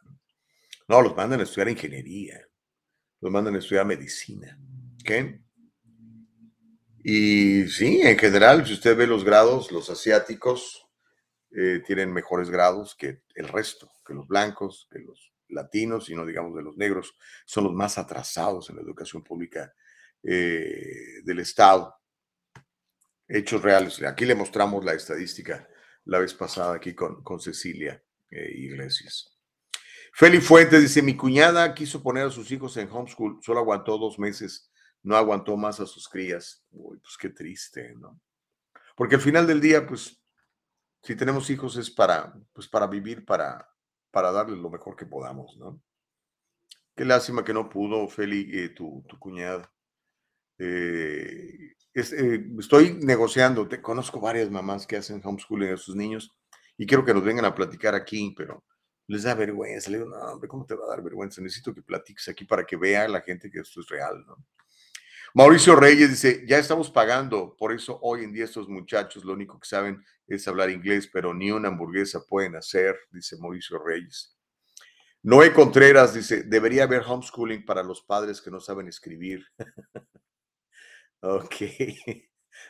Ahí eres mi morilla, Noé. Eh, Noé Monroy, ¿cómo está? Dice, home to ya te hizo Gustavo. ¿Eh? Home to ya te hizo gustar. No, no, no, no, no entendí. Eh, este, no, si lo quieres volver a, escribir para, para que nos quede más claro. Feli Fuentes eh, se refiere todavía a lo de Trump que platicamos más temprano. Ah, dice, si Trump es como el pastor de la luz del mundo, aunque sea culpable, sus seguidores cerrarán sus ojitos y sus cabecitas y lo defenderán a capa y espada. Al final político de miércoles, igual que todos, dice Feli Fuentes.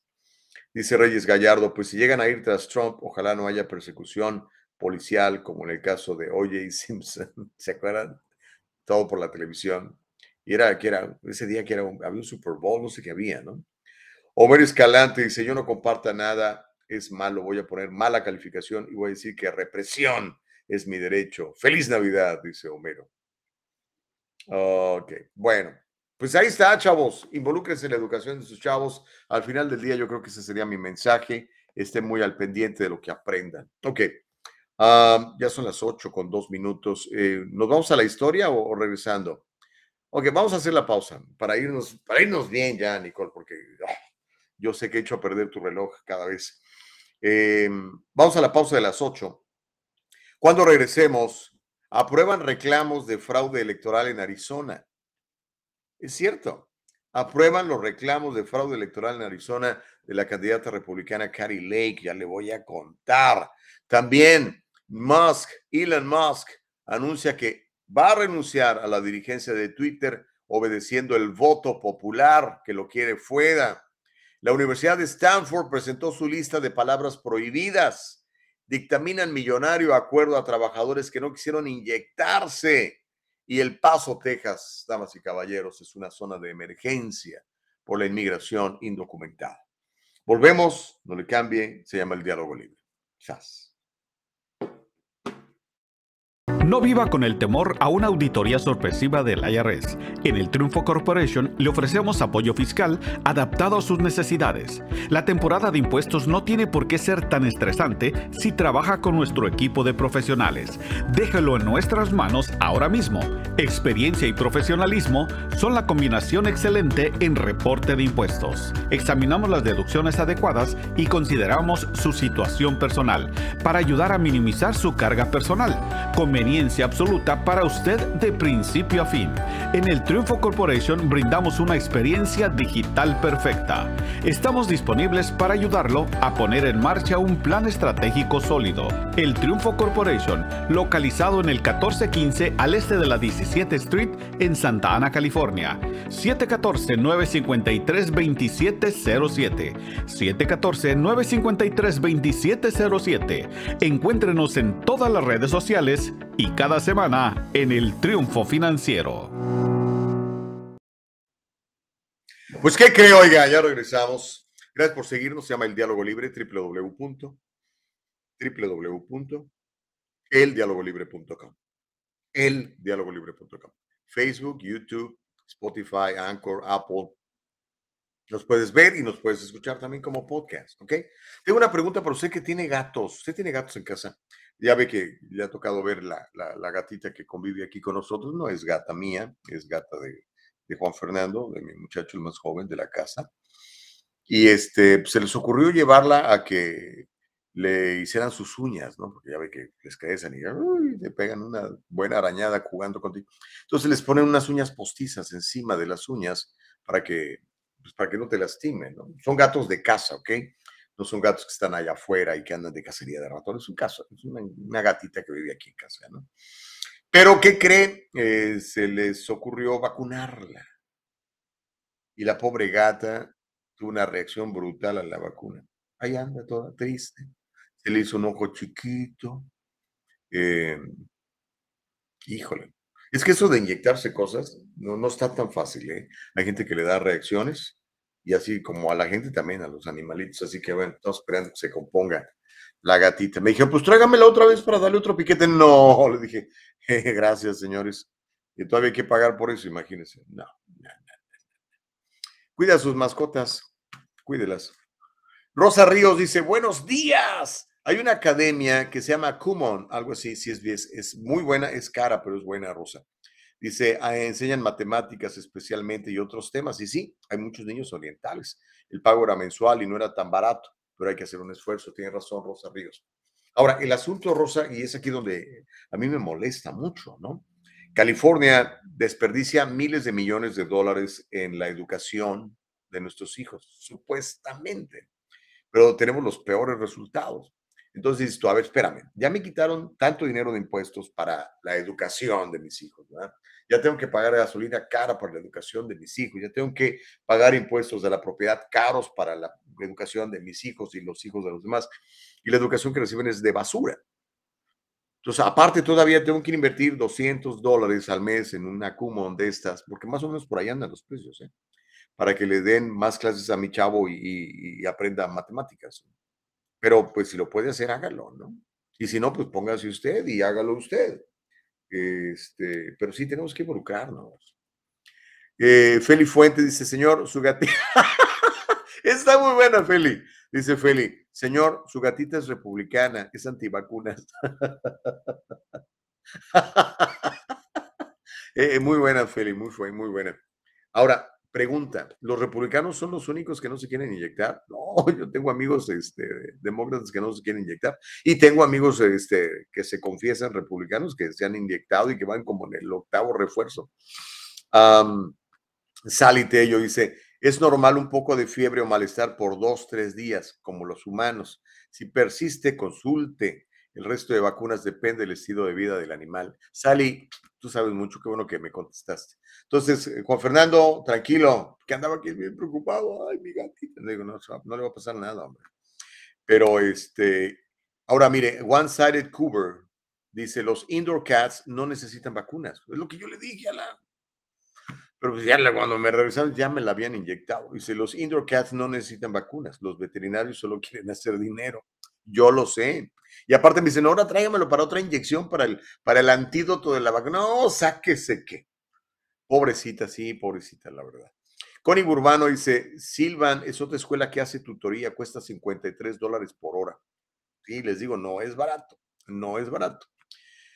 Uh, Homero Escalante, señor Gustavo Vargas, por favor investigue cuando tenga tiempo acerca de la demanda de la Llorona contra Carrie Lake por andar llorando por todos lados y quitar, querer quitarle el trabajo a la Llorona. A la Llorona.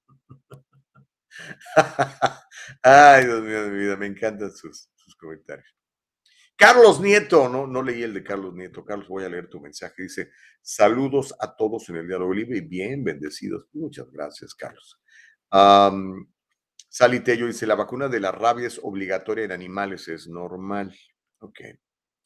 Um, bueno, ya, ya lo demás ya lo había yo uh, leído. Ok. Ok, vamos a la siguiente historia. ¿Se va a seguir calentando el chocolate? Pues sí, esa es la idea, ¿no? Los quiero mantener interesados y sobre todo que sepamos que lo que está pasando. Hemos platicado de este tema, yo creo que probablemente somos de las, las, únicas plataformas que platicamos de este tema, ¿no? Porque obviamente pues quieren enterrarlo, ¿no? Pero resulta que yéndonos a Arizona, saludos a gente que nos ve en Arizona.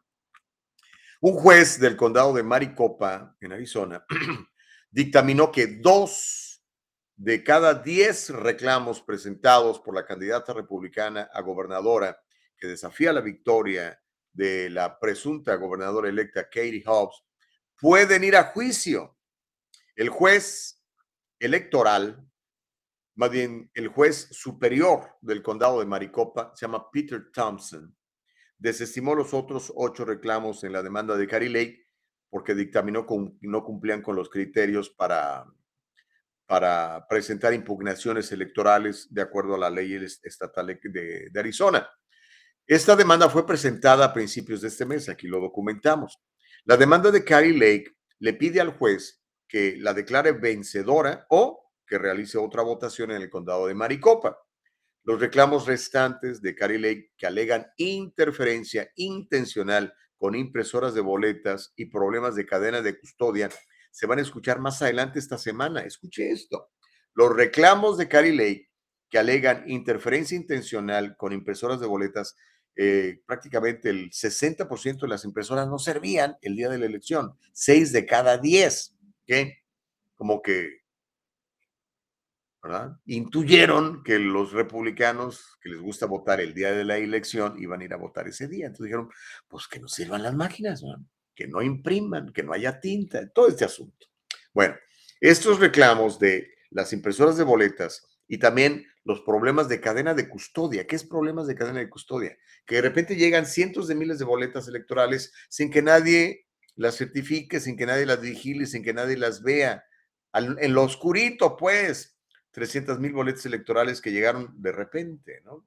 Y después llegaron otras 25 eh, mil, porque hacían las cuentas y todavía no así no ganaba Katie Hobbs. Entonces, espérate, tráete más dos días después de que había terminado la elección. No, no, no, no, no. Bueno, las partes se van a reunir el martes de la próxima semana para permitir que el equipo de Carrie Lake inspeccione una muestra de boletas del condado de Maricopa. Voy a citar textualmente. Los demandados disputan la falta de cumplimiento de leyes de cadena de custodia y afirman que el demandante no entendió bien los formularios requeridos tal como se presentan si el condado cumplió con su propio manual y los estatutos aplicables en una disputa de hecho más que de derecho. Esto es cierto en cuanto a si tal falta de cumplimientos fue intencional y si de hecho resultó en un resultado diferente, fue lo que dijo Thompson, como la P desde ahí. Aquí tenemos un reporte muy cortito, de unos cuantos segundos, en donde eh, se ratifica lo que le acabo de decir. Es decir, que la impugnación de Carrie Lake en los resultados electorales de Arizona sigue adelante. Eh, increíblemente no lo han descartado. Y es que yo me imagino que la cantidad de pruebas es abrumadora, donde se muestran las irregularidades. Vamos a ver el, el, video, Nicole. Vemos el video y, este, y debe su, su, reacción. Si cree que va a pasar algo aquí o simplemente están quemando toda su pólvora en infiernitos y Katie Hobbs será la próxima gobernadora de, del estado de Arizona, una gobernadora demócrata, algo que no sucede, no sé, si algún día en la historia Arizona haya tenido una mujer demócrata de gobernadora, no creo, creo que nunca, pero a lo mejor esta vez sí, ¿no? Ok, eh, ¿vemos el video, Nicole? ¿Sí? ¿Sí hay manera? Échatelo pues, ahí está.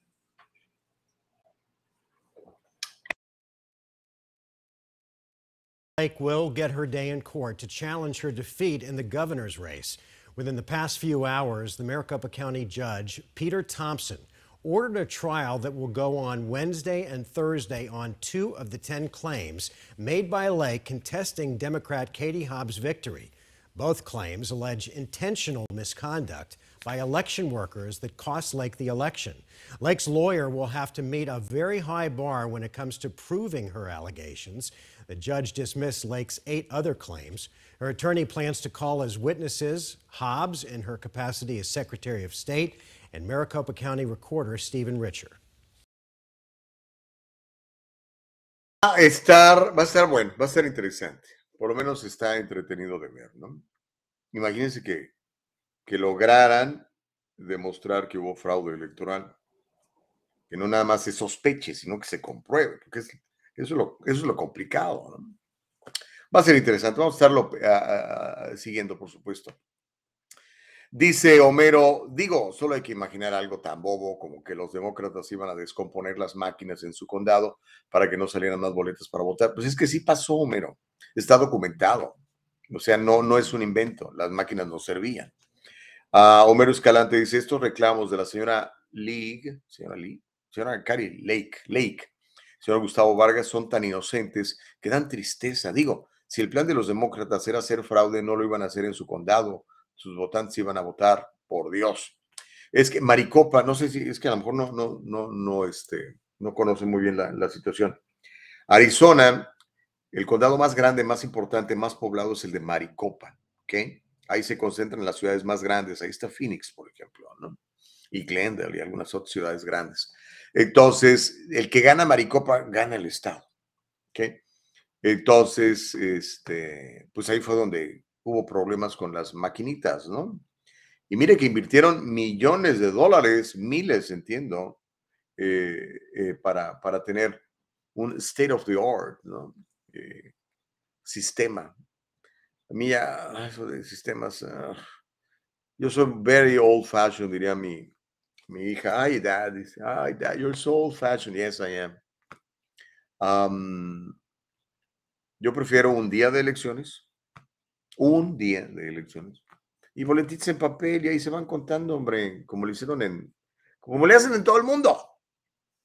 Como le hacen en, Florida, por ejemplo, un estado grande que miren, en la noche de, del día de las elecciones ya sabemos quién había ganado y quién había perdido. Joe Brandon dice, estos izquierdistas basura. Le puedes mostrar pruebas, testimonios reales y aún así siguen defendiéndolos. Por eso los quieren los satánicos por, por pende pendientes, ¿será? Okay. Dice Salitello, wow, me alegro que se esté haciendo justicia en el caso de la señora Lake. Pues por lo menos la están escuchando, ¿no? no sé. Dice Homero Escalante, señor Gustavo, si no está dispuesto a cuidar sus mascotas, por favor no tenga mascotas. Es que no es mi mascota, brother. Eh, ahora sí que este gato nos invadió. Dice, si va a ser de forma ideológica, ese animalito va a sufrir el día que le dé una enfermedad grave, puede infectar a otros, no sea cavernícola. ok, no hombre, mira, aquí está, mira, aquí ya se acercó mi, mi gatito. Ahorita se las presumo, ya, ya, ya anda de mejor ánimo, pero sí le, le pegó duro eso de la inyección.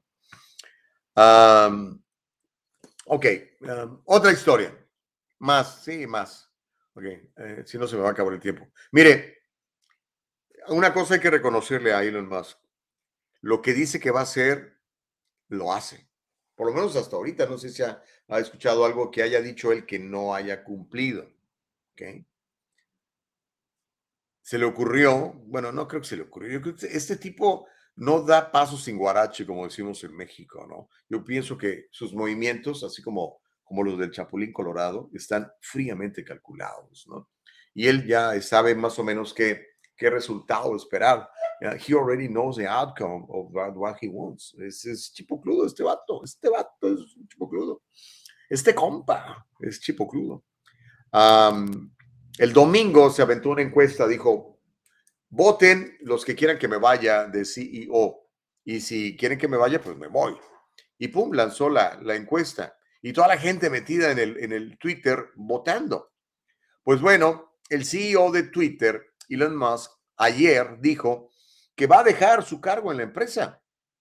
El anuncio de Elon Musk se produjo luego de que realizó esta encuesta a principios de la semana, preguntándole a usted que usa el Twitter si debería renunciar como jefe de Twitter.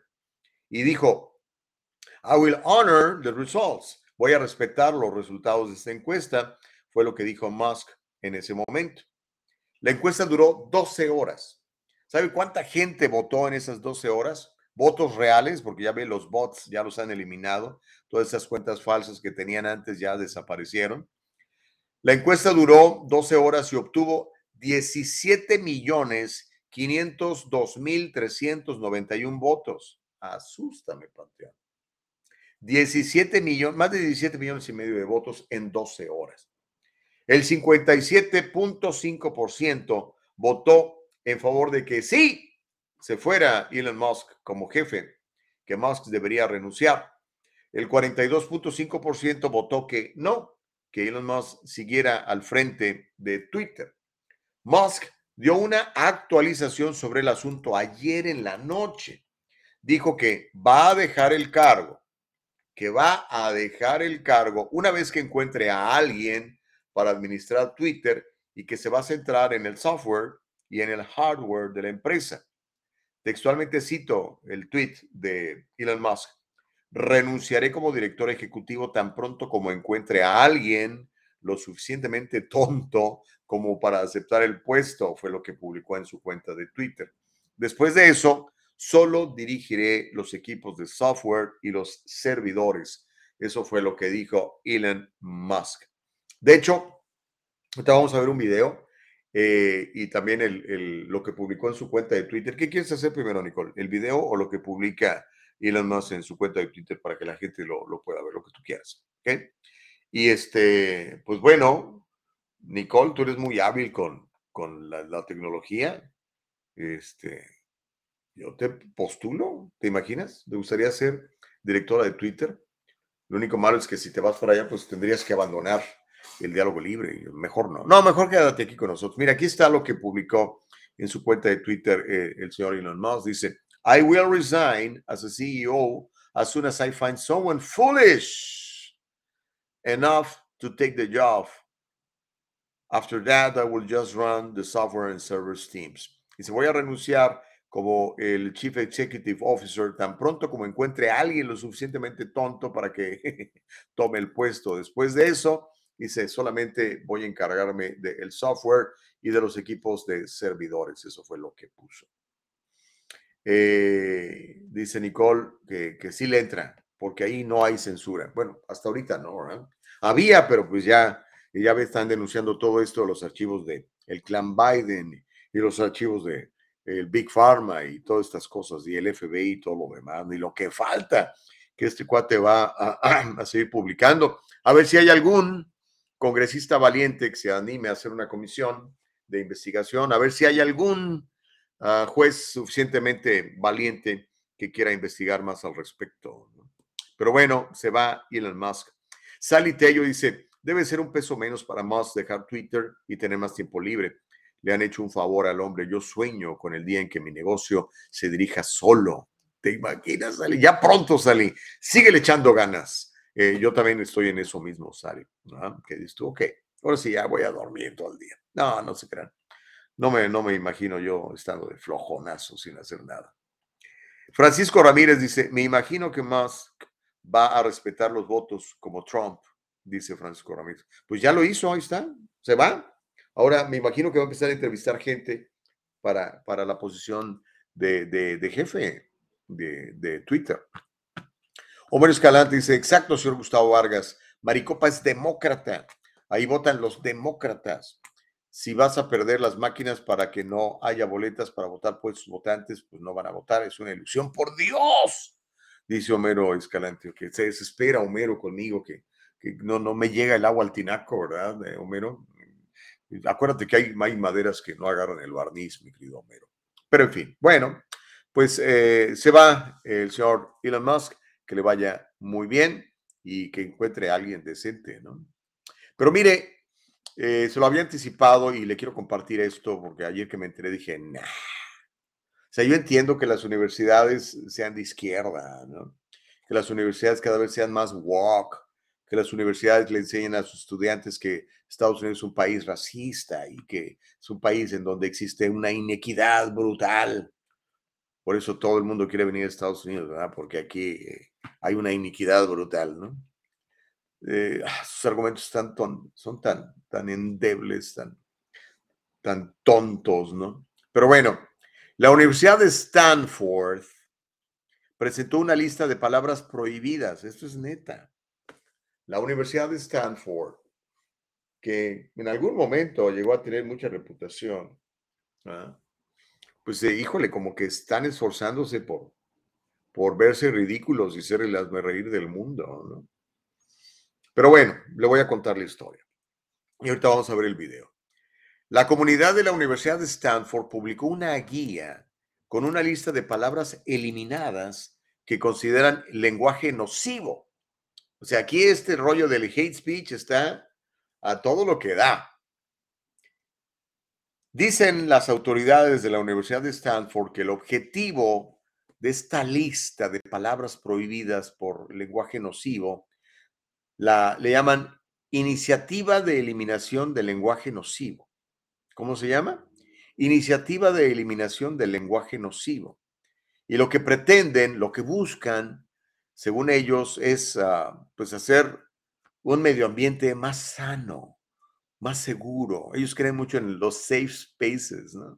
Dios mío de mi vida. Por cierto, hay un documental muy bueno que se llama No Safe Spaces, búsquelo. Es con este comediante buenísimo que se llama Adam Carolla, es buenísimo. Pues bueno, dicen que el objetivo de esta iniciativa de eliminación del lenguaje nocivo es eliminar muchas formas de lenguaje nocivo, incluido el lenguaje racista, el lenguaje violento, el lenguaje sesgado. Sesgo por discapacidad, sesgo étnico, insultos étnicos, sesgo de género en los sitios web y en el código de Stanford. La comunidad de Stanford dice que los términos en el sitio web están agrupados en secciones. ¿okay? Una sección se llama capacidad, otra se llama culturalmente apropiado, otras secciones de género, otras secciones de lenguaje impreciso, otras secciones de racismo institucional, eh, otro, otras secciones de persona primero y otra sección se llama violento. Son términos que no encajan en ninguna de esas categorías y hay otras que se recopilan en consideraciones adicionales. Incluso hay una advertencia de contenido en el sitio web, siguiendo la guía que dice en parte, participa en este sitio web a tu propio ritmo. Alienta a las personas a decir ciudadanos de Estados Unidos en lugar de americanos, porque dicen que si tú dices americano, se refiere a personas de los Estados Unidos únicamente, insinuando que los Estados Unidos es el país más importante de las Américas. Entonces, pues ahí está la lista, si la quiere usted checar. Este, lo que me llama la atención es que ahora sí en primerísimo nivel aparece la palabra American. ¿Ok? Usted no puede utilizar la palabra American porque es violenta, es insultadora. Okay? If you were born in the United States of America, you cannot say I'm an American. Tienes que decir, oh, I was born in the United States of America. Usted no puede decir American, nada más, ¿ok? El gentilicio está eliminado pero mire, vamos a ver el, reporte. El reporte está muy, mucho, mucho más completo de lo que le acabo de platicar. Este, dice Nicole, no lo puedo creer. Sí, Nicole, tú que te querías escribir a Stanford, hombre. Ah, tenemos el reporte de, de, la televisión. De hecho, creo que es la televisión australiana, sí, la porque estas cosas las tengo que andar buscando porque eh, acá no las pasan o creen que si no te la cuentan no existen. Pero aquí está el reporte de la televisión este, australiana. Vamos a verlo. Venga, Nicole Castillo. Want to um, just bring to your attention this uh, Stanford University list of forbidden words. Uh, and included on that list is the word American. You can't call yourself American, you have to be calling yourself a US citizen.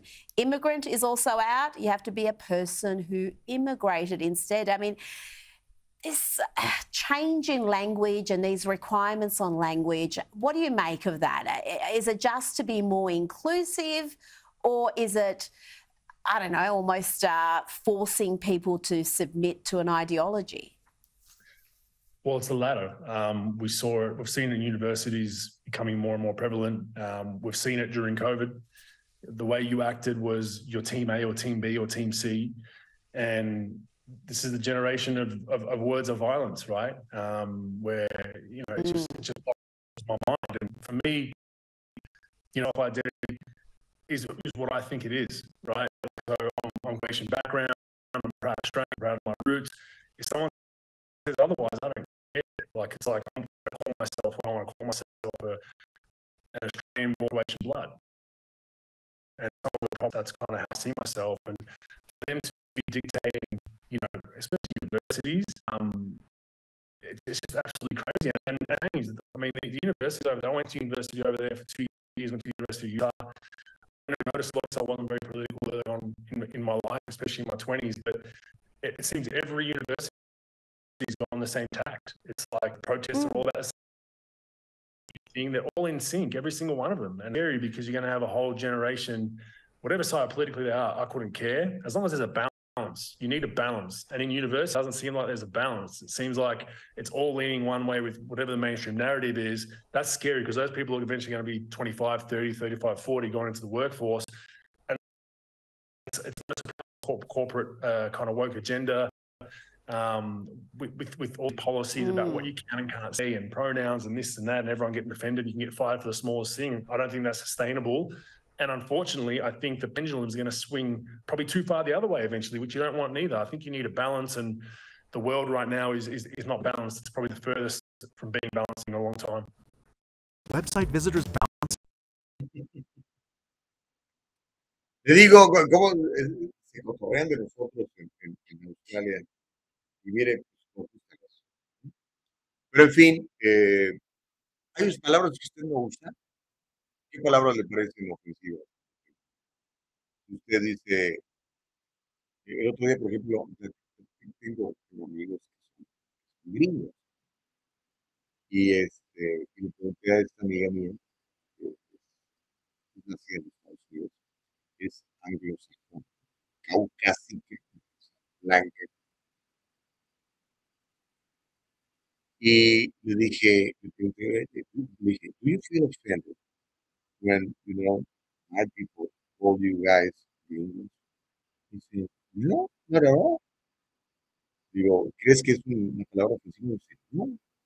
Dice, pero hay gente que sí le parece ofensiva. Entonces, la cosa es, otra vez volvemos, ¿no? He estado platicando del libro este de, Uno de los acuerdos es no voy a ofender. No, no, no, personal.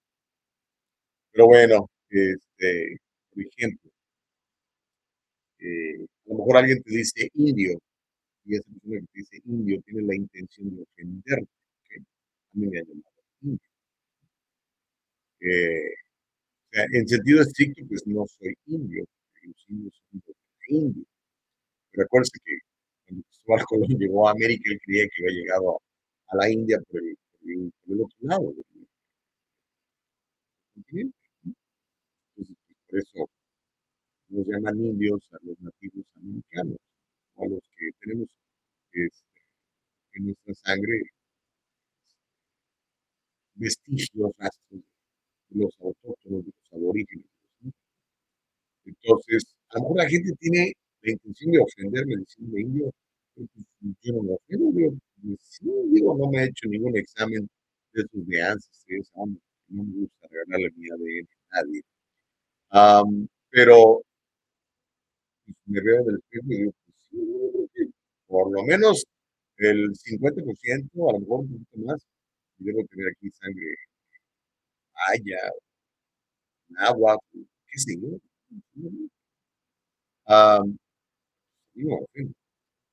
pero a veces la gente te quiere ofender Pero si tú no permites que te ofenden, es like, ¿qué? Es como ir a ver, ¿no? O sea, es como un regalo que no quieres no quieres. Te dan el regalo y te dicen, tenga, aquí tiene popó. Y tú, ay, sí, popó. Y te ya te y te sientes y, y reclamas y dices, me violaron mis derechos Pues es popó, quédate con ella, want to think Enjoy your own popó, ¿no? Pero, pues, en fin, interesante eh, el concepto y interesante cómo las universidades quieren crear espacios seguros quieren crear un lenguaje inclusivo, ellos, ellas y ellas, y toda esta cosa rara que están inventando. Y el mundo real, pues no es así. No están preparando a los muchachos para la vida real, dándoles calificaciones que no merecen. Y llegas a la empresa y la empresa te exige tal y cual, no llenan los requisitos, te corren. Y tú, ay, me corrieron porque soy mexicano. No, te corrieron porque eres incapaz no llenaste los requisitos. Porque sinceramente, ¿qué empresario al que tú le produces, le produces bien, se quiera deshacer de ti, al contrario. ¿no? Diría Cantinflas, desniégamelo. Pero bueno, déjeme leer algunos. Tania Rangel, ¿cómo estás? Dice, el audio no se escucha bien. No me digas eso, Tania. ¿Ya se escucha mejor? Espero que se escuche mejor. Eh, gracias, Tania. Alex Vidal dice, por el otro lado, el racismo existe. Eh. Vamos a un corte. Regresamos bien rápidamente. En el Trufo Corporation podemos encargarnos de sus complejas y lentas tareas de nómina, incluyendo el procesamiento de nóminas programadas, configuración de empleados, cambios de salario, presentaciones de nómina, procesamiento de W2 y 1099, seguimiento del tiempo y mucho más. Usted y su negocio pueden confiar en que su nómina se procesa con precisión y los impuestos sobre la nómina se presentan a tiempo. Con nuestro servicio de nómina usted ahorrará innumerables horas si nos permite manejar sus laboriosas tareas de payroll. En la comunidad de su oficina, trabaje con nuestro equipo desde nuestra plataforma segura en línea para procesar la nómina con facilidad y eficiencia. El Triunfo Corporation, localizado en el 1415 al este de la 17 Street en Santa Ana, California. 714-953-2707. 714-953-2707. Encuéntrenos en todas las redes sociales y cada semana en el Triunfo Financiero. ¿Qué onda?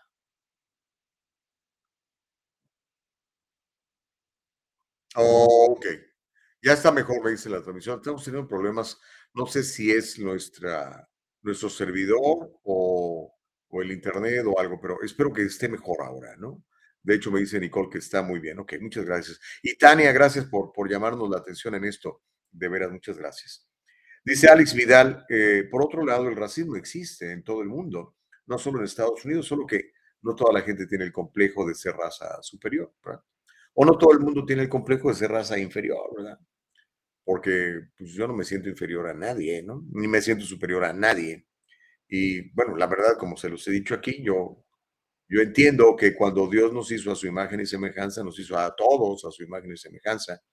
No dijo, ay, los güeros son más bonitos o los negros son más bonitos. No. Yo creo que nada más existe una sola raza, que es la raza humana, ¿no? Dice Alex Vidal, Gustavo, sí, en Estados Unidos no hay desigualdad no, perdón, es, una, es un if. Si en Estados Unidos no hay desigualdad, ¿cómo le llamamos a esa diferencia que hay entre las personas que viven en la ciudad de Calabazas y la gente que vive en el sur centro? Pues yo creo que mucha gente que vive en el sur centro, ¿verdad? Si, si utiliza los recursos que están a su disposición y trabaja fuerte y es eficiente y es disciplinada, pues puede vivir en Calabazas, en Málibo, donde quiera, ¿no? Yo creo que Mira, uno no puede determinar dónde nace, pero uno sí puede determinar dónde va a vivir en 5 años, en 10 años, en 20 años, aprovechando las oportunidades que hay, sobre todo en Estados Unidos. Mire, yo, por ejemplo, tengo muchos mentores. Uno de mis mentores, ah, le voy a contar nada más rápidamente la historia de este mentor. Algunos de ustedes lo conocen porque lo he invitado a, programas o lo he invitado a, a seminarios. Él se llama Guillermo Aro. Es un señor que nació eh, en, Zacatecas, en, una choza, eh, en un pueblo, sin luz eléctrica, sin agua corriente, sin, o sea, es un rancho, ¿eh? piso de tierra, casa de palma, una choza, eh, sin luz. Ah, sus papás emigraron a Estados Unidos y se lo trajeron y este, pues, al principio pues, no hablaba inglés, pues aprendió inglés y ahora de hecho habla, qué bien habla inglés este malvado. Ella se convirtió en un tremendo orador, trabajó en él, leyó libros, aprendió cosas, aprendió este, de finanzas y pues no, no vive en Calabazas, brother, vive en mucho mejor lugar que Calabazas. Tiene una preciosa mansión aquí, tiene otra preciosa mansión en Florida, tiene un jet privado, tiene cosas así. Eh, depende de, yo, pienso que, depende de, uno, brother. O sea, o sea, obviamente a lo mejor tienes la fortuna de tener un papá millonario, ¿verdad? Y ese papá millonario te, hereda los millones y te enseña a administrarlos y tú continúas con eso, ¿no? Y es cuando se crea un legado, ¿verdad? Hay, hay dinero que le llaman dinero viejo, ¿verdad? un papá, un abuelo, un bisabuelo, un tatarabuelo que se esforzó, hizo las cosas y empezó a involucrar a, su, a, su, a sus hijos, a sus nietos, a sus bisnietos, a sus tataranietos en el negocio y va creciendo el negocio. Pero tienes el ejemplo de este afroamericano, del, del Elon Musk. Elon Musk no era millonario y ahora es el segundo hombre más rico del mundo, ¿no? Inmigrante de Sudáfrica. Y como esos hay un montón de ejemplos. O sea, Bill Gates, no me cae bien el tipo, pero este, pues, lo puedo usar de ejemplo, ¿no? Es su negocio en un garage, con dinero prestado de su, de su papá. No, no, perdón, estoy confundiendo. Jeff Bezos. Pero igual Bill Gates tampoco era millonario. Eh, yo pienso que, eh, como dicen en inglés, where there's a will, there's a way. Y este, y si no sabemos cómo, pues preguntemos. A mí me gusta este, aprender. Entonces le pregunto a la gente que, que sabe cómo le hizo y me dicen, y pues lo intento yo también, ¿no? Nada, nada, me, nada me impide intentarlo, ¿no? Y si eres, um, si eres eficiente, si sirves a los demás, si trabajas, si trabajas bien y haces las cosas decentemente, Dios siempre te va a bendecir. Yo creo eso. ¿Ok? pero gracias por tu pregunta, mi querido Alex Vidal. Y este, pues que nadie nos detenga, ¿no? Ah, obviamente sí hay desigualdad, claro que, bueno, todos somos iguales ante la ley. Lo que hay son diferencia de resultados, brother. ¿okay? Y es ahí donde la izquierda entra y dice, es que los resultados son diferentes. Y entonces empiezan a pintar el asunto de, ¿por qué los negros ganan más, digo, ganan menos que los blancos? Ah, bueno, ¿Será por el color de su piel o porque aquellos se esforzaron más, sacaron esta licencia, sacaron este título, aprendieron esta habilidad que tú no aprendiste? Es como si dijera, ¿por qué los basquetbolistas blancos ganan menos que los basquetbolistas negros? ¿Es racismo? Pues no, claro que no. Por eso resulta que los basquetbolistas negros, con su misma capacidad atlética y su trabajo y su eficiencia, pues se vuelven fantásticamente buenos, ¿no? Eh, una vez escuché un discurso muy bueno del fallecido Kobe Bryant. Yo creo que es la última figura decente de la NBA, Kobe Bryant, de las refulgentes, ¿no? Porque hoy en día, LeBron James y esa gente que detesta al país, no, quiero ni saber de ellos. Pero eh, Kobe decía, dice, yo me levanto temprano, me levanto a las 4 de la mañana y mi primer entrenamiento es a las 5 de la mañana y practico por dos horas.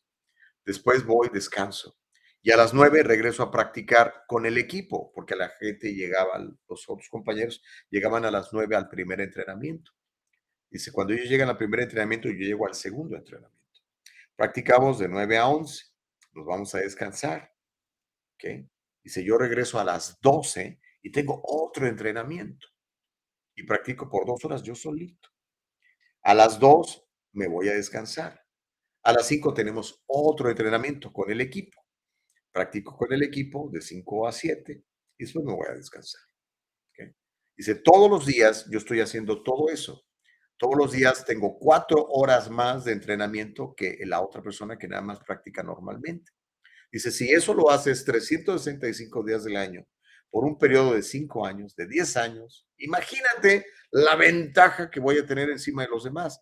No, no me van a ver ni la cara, ni el polvo, porque les llevo años de entrenamiento. Tiene razón. ¿Pero por qué? Porque se esfuerza.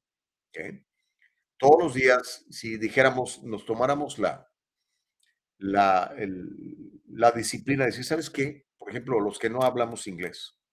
Bueno, yo más o menos hablo inglés, pero digamos que, que no hablara yo inglés. O, o, aún hablando inglés, yo me preocupo por, por hablar cada vez mejor inglés, ¿no?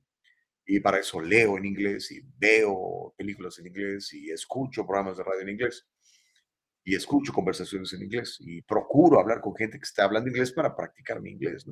Entonces, si, si dijeras, hermano, ¿sabes qué? Todos los días voy a aprender cinco palabras nuevas en inglés. Cinco. ¿Ok? En una semana de siete días son siete, cinco por siete, 35. Ya aprendiste 35 palabras nuevas. Eh, en cuatro semanas son 35, 70, son 140. 140 nuevas palabras por mes. Multiplica eso en un año. Multiplica eso por cinco años. ¿Cómo será tu inglés en cinco años a partir de hoy? Pues muy superior al que tienes actualmente y muy superior al resto de las otras personas. Y eso te va a dar mejores oportunidades de trabajo, mejores de- oportunidades de negocio. ¿Qué, ¿Qué te impide que lo hagas? ¿El gobierno te dice no porque eres latino o mexicano no puedes? Al contrario. ¿Qué es lo que te impide? Pues uno mismo. Dice, ay, ay luego. Oh, déjame ver el mundial que Messi va a quedar campeón. O la Rosa de Guadalupe. O sea, usamos el tiempo de otra manera. Y está bien, o sea, cada quien puede hacer lo que le dé su gana. Estamos en los Estados Unidos. Pero entendamos una cosa, los resultados van a ser distintos de acuerdo al esfuerzo que tú pongas. Voy a repetirlo, los resultados van a ser distintos de acuerdo al esfuerzo que tú pongas. A más esfuerzo, mayor recompensa. Es inevitable si lo haces de manera consistente, si lo haces de manera disciplinada, no nomás un día y ya. Dices, ay, ya, hoy lo hice. Es como la gente que se va al gimnasio y corre dos horas. Y dice, ahora sí, ya. Pero después no hace nada. Pues no, no va a pasar nada.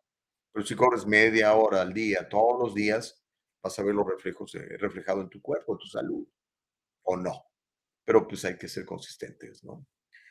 Entonces yo sí creo que este país es, hay igualdad, todos somos iguales ante la ley, pero no hay resultados iguales.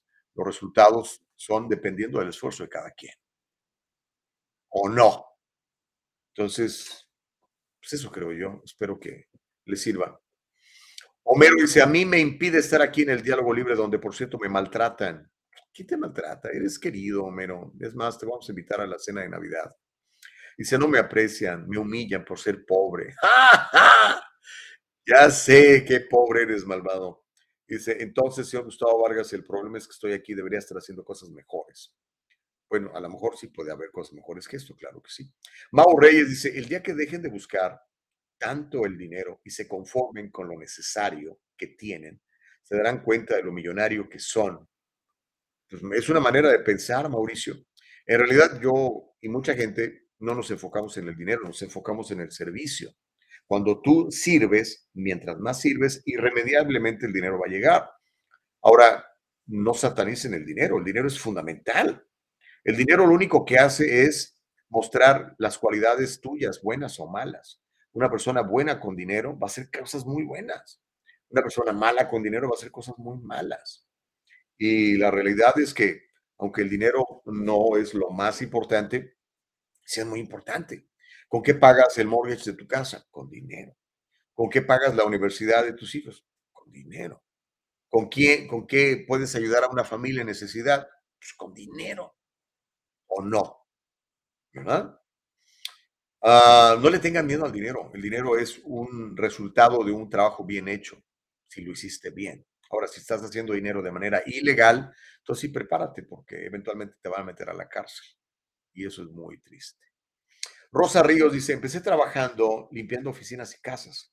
Todos me agradecían por mi trabajo, hasta me abrían la puerta a los empresarios para que yo entrara primero. Decían, ladies first, me decían. Y yo entrando con mis útiles de trabajo.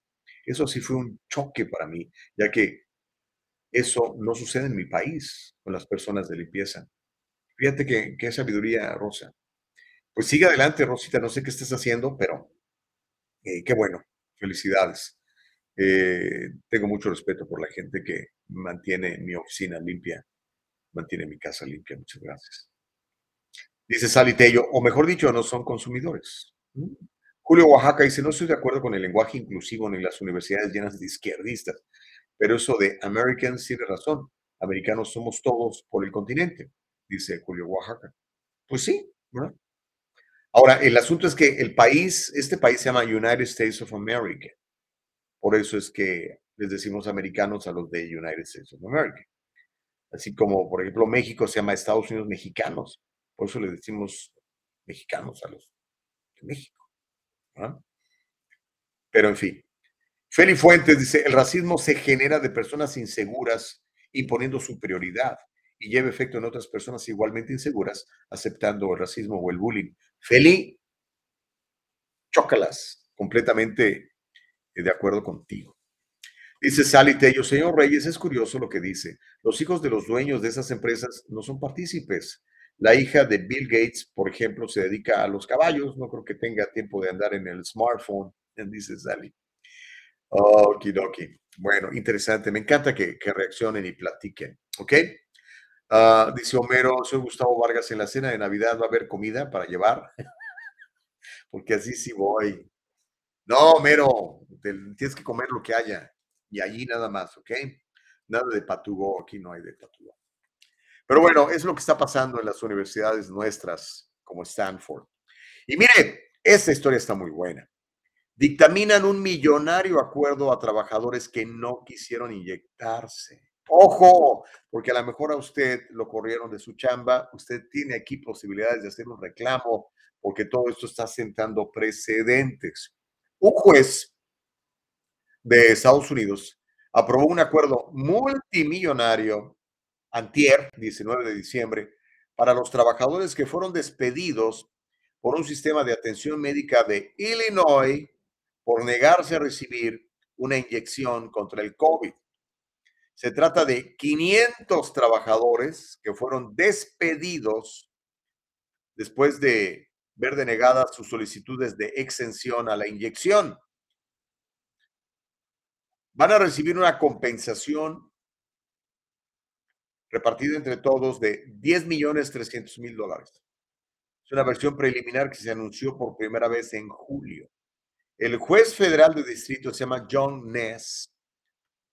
Él, por cierto, es uno de esos jueces que fue designado por Donald Trump para supervisar la demanda presentada por los trabajadores. Él emitió su aprobación verbal por el acuerdo durante una audiencia. Eso fue dicho por los abogados de, atención esto, mire, cuando necesite representación, hay una organización no lucrativa que se llama Liberty Council. Liberty como libertad y Council como consejo. Liberty Council. Entonces, estos abogados agarraron el caso. Los abogados de Liberty Council y también de eh, los abogados del sistema de salud de North Shore University. El juez Ness va a publicar un fallo por escrito la próxima semana para que todos lo veamos, pero dio una declaración por correo electrónico al periódico The Epoch Times después de la aprobación de Ness de North Shore. Eso fue lo que escribieron. Estamos complacidos con la aprobación de la Corte de una resolución de apoyo a este asunto y continuamos priorizando la salud y la seguridad de nuestros pacientes y miembros del equipo. Cada trabajador que fue despedido por negarse a recibir una inyección va a recibir 24.225 dólares. Cada trabajador que, que permaneció en la empresa recibirá 3.725. Los demandantes nombrados están en fila para recibir además 20 mil dólares adicionales. O sea que al final del día, los que corrieron por no inyectarse van a recibir 44 mil 225 dólares. Estos pagos son descritos como premios por servicio, van a proporcionar una compensación a los demandantes que ayuden a asesorar sobre los expedientes judiciales, sobre la recopilación de documentos y que sirvan como demandantes principales en un caso delicado que involucra de elecciones personales de salud y creencias religiosas sobre un asunto de intenso debate público, como es el asunto de las inyecciones, incluso cuando no estaba claro si tendrían que revelar sus identidades al público, según una presentación reciente. ¿Cómo la ve desde ahí? Aplauso a este valiente juez que decide oponerse a estos eh, mandatos a todas vistas anticonstitucionales e ilegales y a pesar del el poder brutal, el músculo económico brutal que tienen las compañías farmacéuticas para imponer su voluntad en usted, aunque usted no quiera. Si usted quiere, pues adelante, pero usted no quiere, ¿por qué? Lo van a obligar, ¿no? Pues bueno, yo creo que esto va a sentar un presente muy interesante para que haya más demandas en contra de estos malvados que corrían a la gente por no inyectarse. Primero los aplaudían, ay, nuestros bomberos, ay, nuestros policías, ay, nuestras enfermeras. Y después, no, la enfermera no se quiere inyectar, córranla. El bombero no se quiere inyectar, córranlo. El policía no se quiere inyectar, córranlo. Pues bueno, yo creo que esto va a ser un excelente precedente para que esta gente no solamente sea reinstalada en sus posiciones, sino que demanden a todas estas organizaciones que los obligaron o los obligaban a inyectarse y si no los corrían. cómo la ve desde ahí. Antes de que se me acabe el tiempo, tengo que darle esta historia. El Paso, Texas. Ayer hablábamos del título 42 con el abogado José Jordán. El Paso, Texas es zona de emergencia por inmigración indocumentada. Ahorita le voy a mostrar un video que está en Twitter muy, muy, muy triste. Las calles a la estación de autobuses Greyhound del Paso en Texas parecen cada vez más el vecindario de Skid Row en Los Ángeles. Así de feo está. Ya que la patrulla fronteriza continúa dejando a cientos de inmigrantes procesados y liberados que cruzaron indocumentadamente la frontera entre Estados Unidos y México sin, lugar, sin un lugar a donde ir. Pues no tienen a dónde, a dónde van a llevar. La ciudad ha declarado estado de emergencia, ya que los refugios locales y los recursos se están agotando debido a la afluencia histórica de cruces en el sector del Paso. Anoche, cientos de personas se preparaban para, una vez más, pasar la noche al aire libre, con temperaturas congelantes. Las temperaturas están por debajo de los 30 grados, que es el punto de congelación, hermanos. El Aeropuerto Internacional del Paso se ha convertido en un refugio para las personas que lograron asegurar un vuelo fuera de la ciudad. Hay cobijas en el piso, hay filas enteras de asientos ocupados por esos inmigrantes recientemente liberados. Y pues ahora esto es muy común verlo en el camino para recoger las maletas de su viaje. La Guardia Nacional de Texas se ha desplegado a lo largo de un punto de cruce popular en el Río Grande. Es una medida ordenada por el gobernador Greg Abbott tratando de, pues de impedir que le llegue tantísima gente. El video que vamos a ver a continuación es muy, muy triste. Muy, muy, muy, muy, muy triste. Pero pues dicen que una imagen habla más que mil palabras, ¿no? Eh, y fue tomado el día de ayer en la tarde en El Paso, Texas. Cuando quieras, mi querida Nicole, vamos a, mostrárselo a la gente para que vea la situación tan terrible que se está viviendo en la frontera de México con Estados Unidos y cómo las autoridades hacen poco o nada para solucionar ese problema. Y los gobiernos que expulsan a sus conciudadanos debería llenárseles la cara de vergüenza de que sus ciudadanos tengan que pasar por esto, porque sus propios países nomás no. Esta es la cuenta de un cuate que se llama Julio Rosas, que publicó esto en su cuenta de Twitter. Vamos a verlo y, vamos a reflexionar del asunto. El video dura un minutito, pero está bien triste.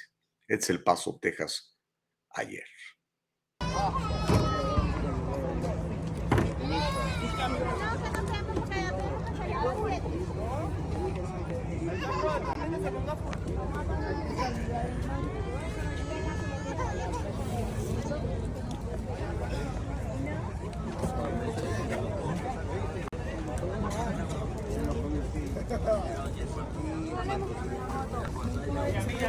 Mira, mira, mira, muchacho.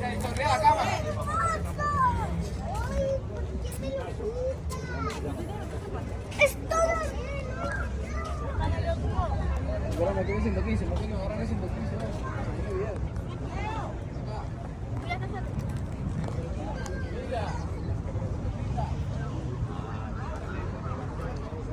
No, yo no voy con el abogado.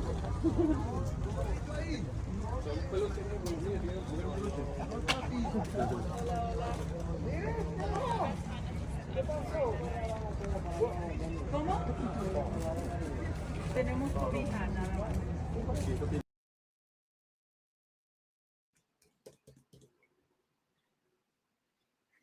Eso es los Estados Unidos, no es ningún país del tercer mundo. Pues a toda luz es absolutamente incorrecto, es inmoral, es ilegal, está muy mal. Es una fotografía ahí del Greyhound, de la estación del Greyhound en el paso. Vean nada más cómo está aquello. Y los políticos jugando a la política, ¿eh? ¿Cómo la ves desde ahí? Miriam Santoyo dice, es triste su situación. Creo que, pero que mantengan limpio también ellos. Pues sí, ya vio usted todo el cochinero. Y niños allí, oiga. ¿Usted cree que sea un medio, un buen ambiente para, para, bueno, no es un buen ambiente bueno para nadie, pero para los niños? Francisco Ramírez dice, es tu chance de demandar a Univisión. Ya ves que tú no te vacunaste y sospechosamente Soros compró Univisión. Pues no, no sospechosamente, pues es muy normal, ¿no? Si yo tengo un punto de vista y lo quiero empujar y tengo dinero, pues compro estaciones de radio para empujar mis puntos de vista. Es simple, así como hacen en las noticias y en, todos lados, ¿no? Ah, y yo no puedo demandar a Univision. ¿Cómo voy a demandar? Yo nunca he trabajado para Univision. Nunca. Gerardo Peraza dice, ¿qué tal si Trump fuera el presidente en turno? ¿Cómo lo criticarían por eso los medios de comunicación? Pues sí, pero no es, es Biden. Ya ve que dijo, no, no puedo ir a la frontera, tengo asuntos más importantes que esos, dijo. Órale, que nadie te detenga. Silvia Morales dice, mi familia, llegamos a este país atrás, bajar, ahorramos dinero para comprar una casita humilde, pero nunca compramos ropa de marca. Cuando nos compramos la casa nos dieron una buena suma de dinero. Ahora vivimos en East California. Nos ofendían en el trabajo, decían que éramos unos indios, que no hablábamos bien el español, pero eso no nos afectó. Eso no es para presumir, es para motivar a otras personas. Claro, Silvia. Miles, millones de inmigrantes lo hacen todos los días. Y, este, y qué bueno que lo, que lo compartes, te lo agradezco mucho. Ah, ese país es de méritos, este país es de méritos. Ah, ahora la izquierda quiere cambiar eso, no quieren que el color de tu piel sea más importante que tus méritos. Eh, quieren cambiar que tu preferencia sexual sea más importante que tus méritos. Y eso está absolutamente equivocado. Si tú te esfuerzas, mereces. Si tú trabajas, mereces. Si llegas a tiempo, mereces. Si produces, mereces. Pero si no, ¿por qué te vamos a mantener? Si nada más quieres extender la mano, oh, soy minoría, deme dinero. No, señores, eso no. Mauricio Reyes dice, ¿dónde terminan vacaciones los millonarios? ¿En un bosque o en un buen lago? Tú lo puedes visitar a diario, dice Mauricio Reyes. Francisco Ramírez, ah, bueno, ya lo había leído. Imelda, ¿cómo estás, Imelda? Hace rato que no participabas, amiga. Dice, hola, muy buenos días, me encantó su programa, los felicito. Gracias, Imelda, eres muy, muy, muy, muy, muy, muy amable. Ah, Homero dice, el Gustavo Vargas de hoy hubiese cerrado las puertas a Gustavo Vargas de ayer, que quería venir a progresar una mejor vida, y eso es que Gustavo Vargas ayer tenía buen trabajo en tu país, estaba Vargas de hoy afiliado al KKK. Órale, Homero. Bueno, sí sí les conté, ¿no? Yo llegué aquí hace 34 años, gracias a Dios. Y llegué, obviamente, pues, porque aquí ganaba más dinero eh, haciendo lo que ya hacía en Guadalajara. Gerardo Peraza dice que, bueno, ya lo había leído. Eh, pa, pa. No, pues ya, ok. Qué grave, ¿no? Eso está pasando hoy día en El Paso, Texas. Y este, mire, ya no, ya, no, ya no me va a dar tiempo a pasarle la reacción del congresista tejano Tony González, eh, que es congresista de esa área. Él dice que la situación es terrible en El Paso. Dice, lo que viene el centro para migrantes nunca lo había visto antes. Esto fue lo que publicó el congresista tejano eh, Tony González en su cuenta de Twitter. Pues sí. ¿Habrá una solución pronta? No lo creo. El Congreso está apurándose a, a aprobar un, un, presupuesto trillonario porque se tienen que ir de vacaciones ya a disfrutar de sus pensiones, de su lana, de sus sueldos, ¿verdad? Republicanos y demócratas, ¿sí? Es la misma cosa. La clase política es eso, la clase política. Es una mafia de poder, diría Andrés Manuel López Obrador. Pero bueno, así es como está la cosa, chamacos.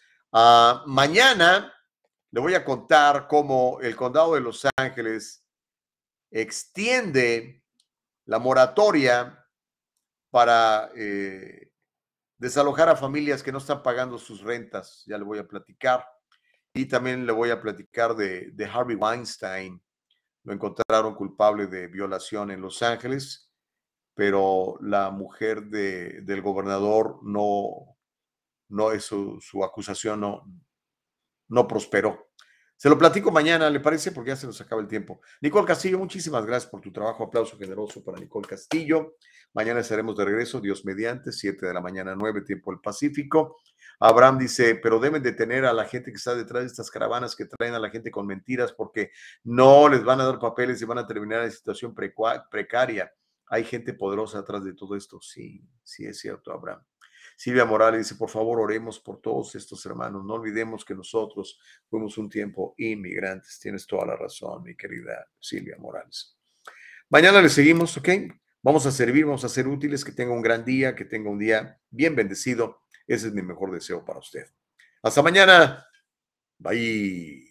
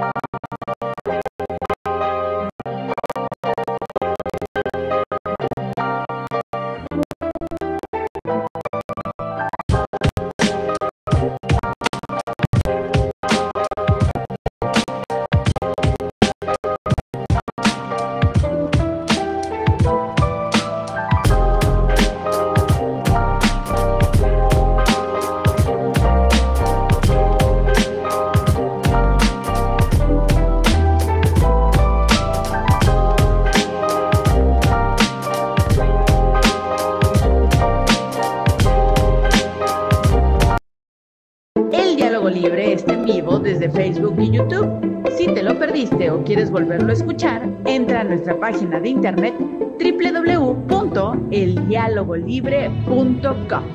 Todo el programa completo.